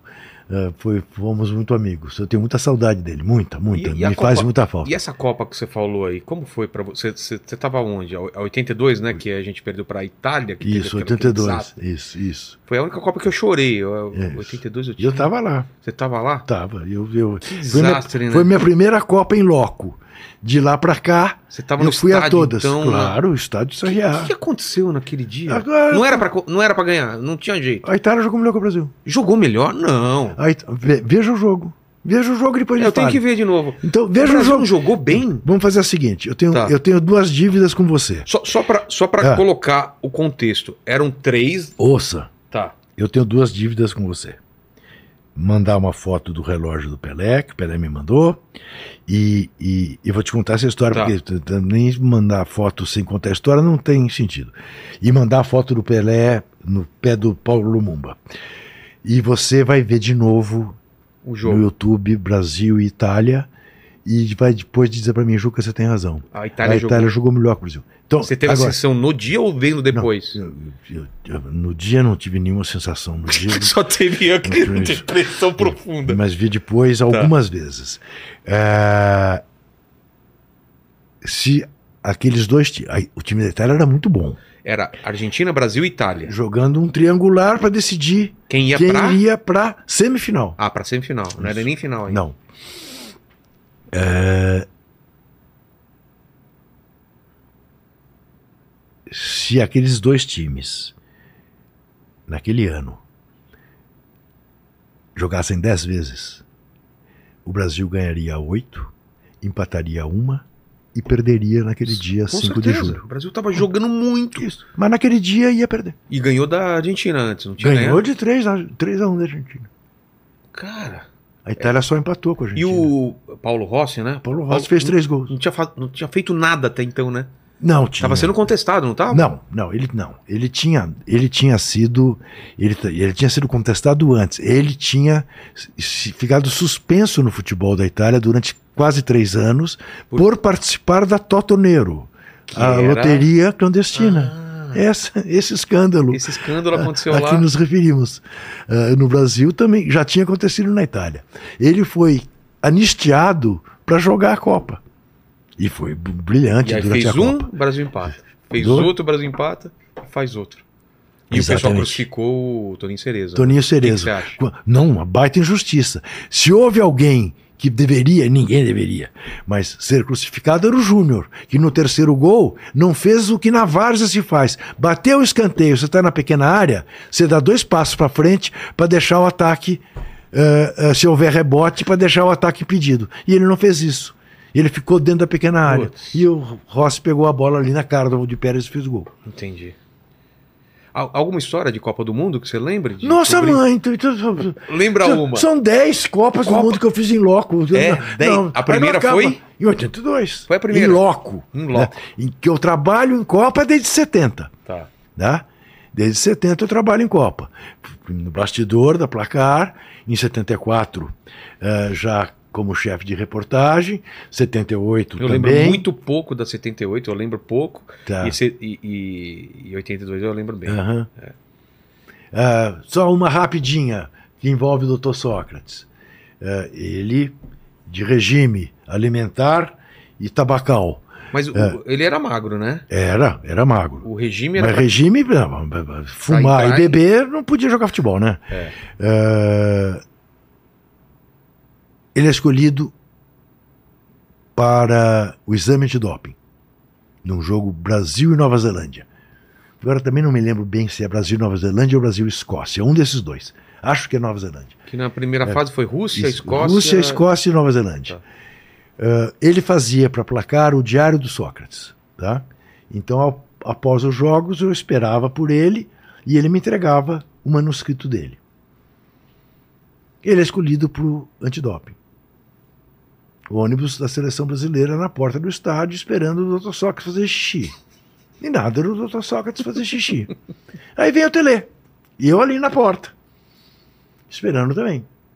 Tele vem e fala assim: Ô Juca, você vai esperar o Sócrates acabar o exame? Ele falou: preciso esperar, Tele, preciso pegar com ele o diário. Você faz um favor pra gente? Pra nós todos. Isso pode demorar muito. Você leva ele pra concentração? Que assim a gente vai embora. Falei, claro, Tele. Pô, adorei a ideia, né? Vou conversando com o Magro. Claro. Né? Ótimo. E nada dele sair. O Vi- o Vilela, eu não vou ser preciso te dizer quanto tempo ele demorou. Mas eh, dessa conversa do Tele, que já via meia hora que a gente estava esperando, demorou mais umas duas horas, tá? Era mais de meia-noite e meia, uma hora da manhã, quando ele veio, todo sorridente, abriu a bolsa dele, me deu o manuscrito. "Ô, cadê o ônibus? O Tele pediu para te levar, porque os caras. Ah, legal. Entrou no carro, afivelou o cinto e dormiu. Até a concentração que ficava uns 45 minutos num hotel, lá em Masbadó, se não me engano. Quando chegou no. Cutuquei ele, falei, Magão, Chegou. chegou, pode descer. Ô, legal, obrigado. Falei, porra, Magão, você. O Juquinho, ele me chamava de Juquinho. O Juquinho, eu derrubei a geladeira toda deles. Tomei umas oito cervejas. Tomei champanhe e tomei vinho. Entendeu? O xixi não vinha. Falei, filha da gata. O cara tava que tal. Quebrou o jejum. É. Quebrou o regime. Total. Isso. E é claro, entrou no carro, Capotou. apagou. Que maravilha. É. Ô, O relógio. Ah, tá. Véspera de Natal, como hoje. Me avisam da portaria do escritório que tinha um emissário do Pelé que tinha que me entregar um pacote, mas tinha que ser em mãos. Mando subir. Vem, moleque, me dá uma coisa, eu assino. Ele desce, Eu abro, tem uma caixinha, abro a caixinha, tem um relógio desses de bolso, igual aquele que tem ali, Tá. com a efígie do Pelé. Em 3D. Em 3D não, como é que chama isso? Em ressalto, em Em alto relevo. alto. Oh, obrigado, nada como artista plástico. Em alto relevo. No verso, a mesma coisa. Abro o relógio, uma dedicatória. Ao meu irmão Juca, ah, não, ao Juca, com carinho do seu irmão Pelé. Falei, pô, que legal. Muito bom. Ligo para um sócio dele, Celso Grelê.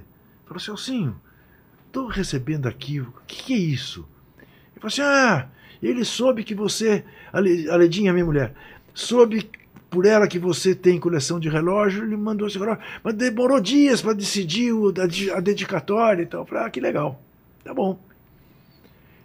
E pergunto pro Celcinho, você vai estar com ele amanhã? Eu vou. Pô, diz pra ele que eu tô agradecidíssimo e tal. Papá, que assim que a gente estiver junto, eu agradeço pessoalmente. Tá bom, não. Dia 24 de dezembro. Mentira. Dia 31 de, de dezembro. Toca meu telefone lá em casa. Gurumó! Que o Pelé? Fala aí. A Guru mora. É... Tô ligando para dar feliz ano novo, não sei o quê. Ô, muito obrigado. Ô, rei, muito obrigado pelo relógio. Escuta, ia te perguntar, tá guardando bem o relógio? Falei, claro que tô guardando bem, tá na, na minha mesinha de cabeceira. Então você não tá guardando bem o relógio. Falei, como? Tá no meu quarto, né? Não, não, não. Juca, eu só tinha duas coisas no cofre do banco. A réplica da taça Jules Rimet e esse relógio. Esse relógio me foi dado por um fabricante suíço, muito meu fã. Só existe esse relógio. Eu Falei, rei, não me coloque essa responsabilidade. Enfim, eu achava, Vilela, que era uma baita gentileza, uma baita demonstração. Quero lembrar de carinho, você. lembra? Mas que ele devia ter uns 15, 20 Claro. relógios daquele que ele mandou fazer em série para dar para algumas pessoas que ele quisesse distinguir.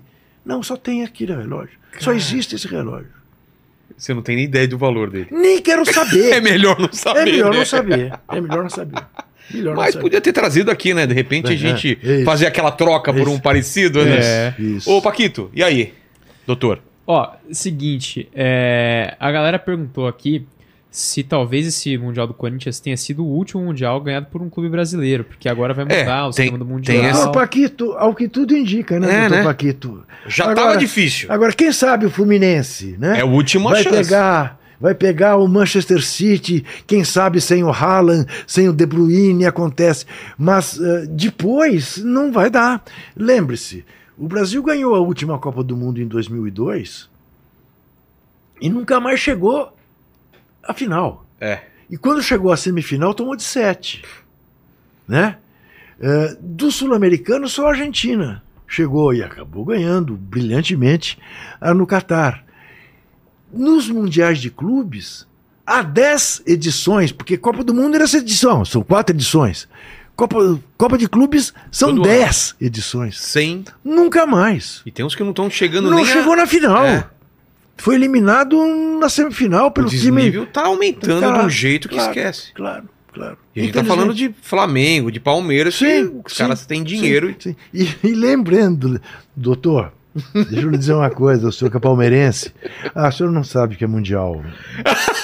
Desculpa. Deixa, doutor. E... Essa tomou de graça, hein, ô, vou, Paquito? vou lhe contar, doutor Paquito.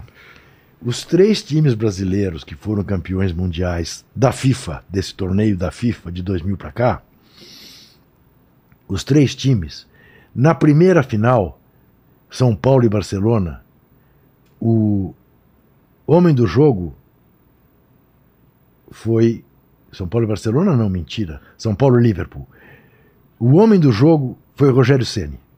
Verdade. Corinthians e Chelsea em 2012, o homem do jogo. Nossa, jogou muito. Entendeu? Então isso dá a medida. Pra você entender como que é o negócio. Ganhamos, mas... É, é isso. Dá a E medida. teve o Inter também que ganhou? O Inter ganhou também com o gol do foi? Gabiru, que é- que até Mas hoje. foi- foi- Não, não. o homem do jogo foi o Ronaldinho Fenômeno. Tá. Ronaldinho Gaúcho. Ronaldinho Gaúcho. Ronaldinho Gaúcho. Incrível. Também. Incrível. É, São não vai ser mais. Três acidentes. É. Como que é? O, a- o grito lá do, do Flamengo, não sei o que, pode esperar. é, sei pode esperar, É, sua hora vai chegar? Chegou. Chegou, né? Chegou, mas não foi pro Flamengo. Foi, Paquito? Olha, o pessoal perguntou pra você qual que teria sido o motivo aí para a queda do nosso querido Santos. a tristeza da má gestão.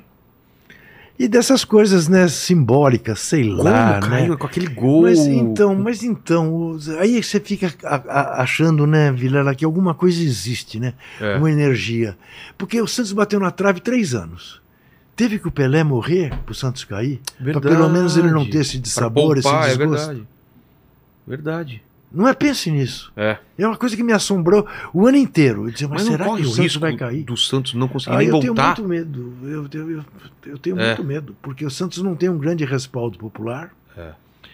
Tem uma torcida muito irada, muito brava, muito violenta, né? Que se concentra ali em Santos e comete barbaridades. Eu tenho muito medo, muito medo. E é um time querido por todos os outros. né? Eu devo dois anos da minha saúde ao Santos Futebol Clube. É, Dois ué. anos que vai viver a menos. Não, é, eu vivia mais. porque A mais? Eu fiz uma promessa de parar de fumar se o Santos ganhasse um determinado jogo. Sério? E, sim. E ele virou no intervalo. Tava 2 a 0 Qual pro jogo Milan. que é? Ah, do... É, Mundial de. de é o Interclubes, né? Sei. É, tava 2 a 0 pro Milan no Maracanã, em 63. Eu fui ao espelho do, do banheiro da casa dos meus pais. Aos 13 anos já fumava. E prometi para se, se, o- se o Santos virar, eu paro de fumar. E o Santos virou para 4 a 2 e acabou campeão do mundo. E eu fiquei numa alegria tal, parei de fumar. É, voltei a fumar, porque vê como são as coisas, como eram as coisas. Porque aos 15 anos de idade, ao ser crismado na Santa Igreja Católica, por meu padrinho em Belo Horizonte, meu padrinho Silvinho, que eu ganhei do meu padrinho Silvinho como rito de passagem? Charuto. Não, um isqueiro do pom. Ah, Aí tive que fumar. teve né? que... É claro. Tive que voltar a fumar. Voltei a fumar cigarros Luiz XV. E, e parou depois? Picas. Não, fuma até hoje? É, tive uma, uma parada durante acho que um ano e meio. Aí teve o sequestro do Washington Oliveto, eu era do grupo de negociação. Putz. Eu voltei a fumar. Aí falei que achei que era uma bobagem mesmo, aí agarrei no charuto. E aí não. Fumo muito menos e tal, mas Claro. fumo. Juca, pô, obrigado demais pelo papo. Eu, eu tenho a sensação que a gente precisa fazer uma outra conversa depois, porque a gente não Um dia a gente raspou nem 10% Não, a gente de faz. histórias. A gente Vamos faz. combinar? Espero que ele já seja o imperador, É, Paquito. já é o, o imperador mor O próximo episódio já vai ser Vossa Senhoria, É. Paquito, Vossa- Vossa Excelência. Vossa Excelência, Exato. Vossa Majestade. Vossa no fim. Vossa Majestade. É isso. Mas, é, Foi ótimo. mas Joca, Juca, você Juca. não tá, não, tá, não tá livre não, porque eu sempre faço três Ah, perguntas tá bom. todo mundo. Ah, tá bom. Contigo não vai ser diferente. Obrigado Ok. demais pelo seu Foi um tempo. prazer enorme. Obrigado demais vocês que estiveram aqui com a gente nesse final de ano aí, que foi muito legal pra gente E fui ano. muito bem tratado. Por... Cadê? A Fabi? Cadê a Fabi? Fui muito bem Deve estar tratado lá em cima. Fabi. lá em Ah, cima, Fabi, tá bom. preparando. é. Tá. é. A primeira pergunta é o seguinte: a gente falou muito da tua vida, quer dizer, Sim. muito que é pouco, Sim. mas eu queria saber qual foi o momento mais difícil pra você, ou da tua carreira, ou da tua vida. Você pode pontuar algum momento em especial como o momento mais difícil da tua, da tua vida?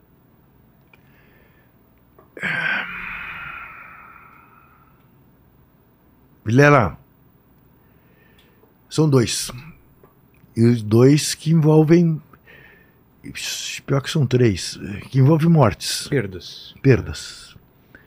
O primeiro, em 70, durante a Copa do Mundo, quando eu soube que esse meu paradigma de juventude, Norberto Nering, tinha sido morto no Doicode.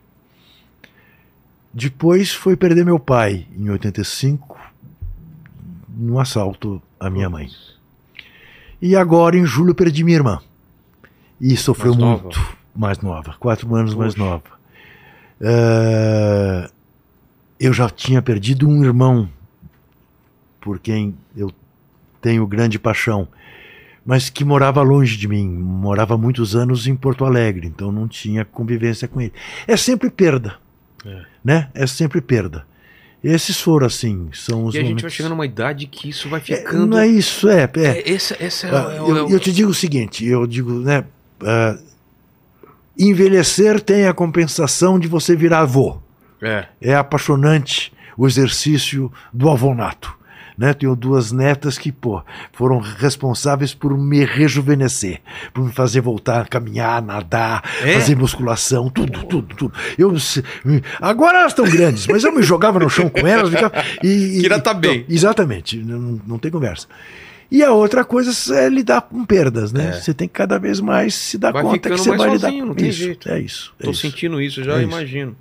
E a segunda pergunta tem a ver com isso, com morte. É, tá sabendo já, né, do trato que a gente tem aqui nessa vida, a gente vai um dia morrer. Sim. Mas esse vídeo, assim como tudo que você fez na sua vida, vai ficar um tempinho, um bom tempo depois, como esse vídeo aqui. Então, o pessoal que tá vendo esse vídeo daqui 200 anos no futuro, fala com eles. Quais seriam suas últimas palavras, seu epitáfio?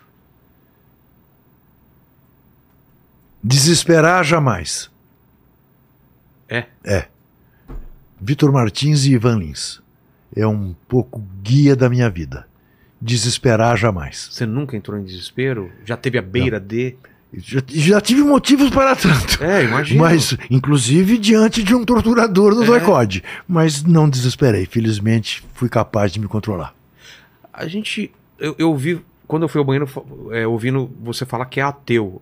Você Sou. a- ainda é ateu. Sim. Como Adoraria acreditar em alguma coisa após. e como você Adoraria.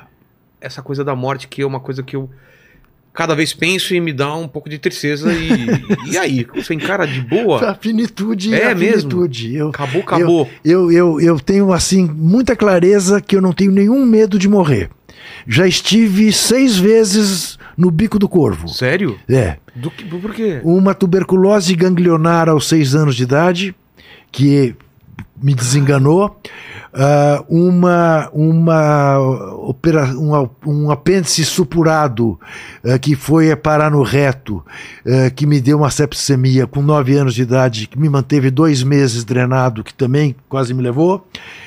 Um afogamento na praia de Ipanema, salvo por um salva-vidas aos 12 anos de idade, que eu também quase fui. Depois, duas cirurgias que foi necessário eh, que eu fosse ressuscitado, eh, porque tive hemorragias brutais. Deus, Enfim, ah, e, e- e- e em todas elas eu tive a consciência de que ia morrer e disse: tudo bem, eu tenho medo de uma coisa, de dor. Eu não suporto dor. Era- Então eu não quero, eu não quero ter dor para morrer.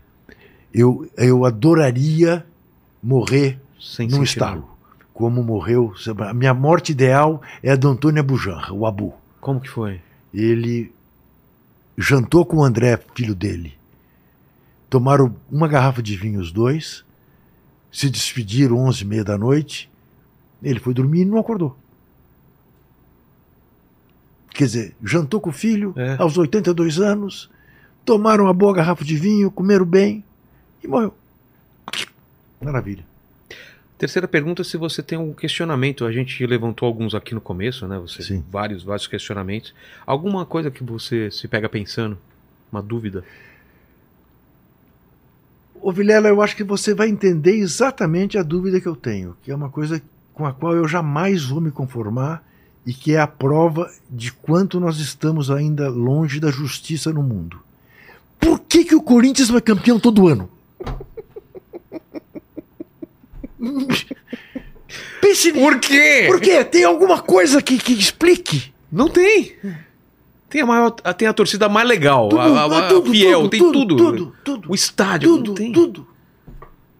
É isso. Paquito, essa é a minha, Não minha responda, não responda. Não, Você não, não interessa. é, Juca, que papo maravilhoso. Obrigado Um demais. enorme. Muito tempo de vida, muita história. vamos que vamos. E vamos reunir mais gente aqui pra falar de Corinthians também. Paquito, bom. é contigo aí, ó. É, Galera, é o seguinte, Desculpa, você chegou- doutor Paquito, desculpa. doutor- Muito obrigado. é. É, se você chegou aqui até agora e não deu seu like ainda, você tá moscando, então dá um like aí, se inscreve no canal, ativa o sininho e torne-se membro para participar de todas as lives. E aí lembrando também que o KFC aí, nosso patrocinador, tá com é, todas essas comidinhas maravilhosas. Sinônimo de deles frango, aí. né? E tem o Exatamente. link na Frango descrição. de verdade. tá Frango de verdade. Tem o QR Code na tela neste exato momento. Tem o link aí na descrição. E tem cupom de 30% aí pra quem é, é, para quem Quem é assiste a gente nossos, aqui, é. tá certo? Exato. Então escaneia aí o QR Code ou clica lá no, no link na descrição que você já vai lá com o nosso cupom, tá certo? E aí, Paquito, você, mesmo sendo palmeirense, eu vi que você prestou atenção no papo. Eu o pessoal atenção. escreve nos comentários pra provar que chegou até o final dessa conversa. Então, preste atenção e lembra que tem outro patrocinador que é o Digio, tá certo? ah, eu ia. Que tem esse cartãozinho Boa, é, doutor Paquito. que é o Digio One, que é um Aqui. cartãozinho maravilhoso aí pra Olha quem aqui, busca aí novas Sua experiências excelência. Paquito. É, já Isso, foi Vossa promovido. Excelência. E aí é o seguinte, quem já é cliente é só entrar lá e pedir o upgrade aí pro seu DigiOne. Quem não é cliente ainda escaneia esse QR Code aí. Já baixa o aplicativo. neste exato momento Coloque aí, por vocês. favor. Pode ser cartão de crédito, cartão de débito, você escolhe. Tem pontos que, que você troca lá na Livelo, né? Cada um. um, um, um Cada dólar gasto você ganha um ponto e meio É, exatamente. no, no Livelo e ele rende 100% do CDI sem você precisar fazer nada. Deixa o dinheiro lá na conta, ele vai estar rendendo aí 100% do CDI, tá certo? Fechou. Então escaneia o QR Code ou clica no link na descrição se você ainda não tá lá no Digio. E aí? E aí é o seguinte, se você chegou aqui até o final, junto com a gente, pra você provar que chegou aqui, comenta aí, Doutor Paquito. Doutor Paquito. Escreva nos comentários, Doutor Paquito, e saiba que talvez ele não continue aqui ano que vem com a gente. Se ele não se converter É, ao Paquito- corintianismo. Doutor Paquito não vai estar aqui mais, quem vai estar vai ser Vossa Majestade Tá bom, Paquito. fechou. Até mais, fiquem com Deus. Beijo no cotovelo. Tchau.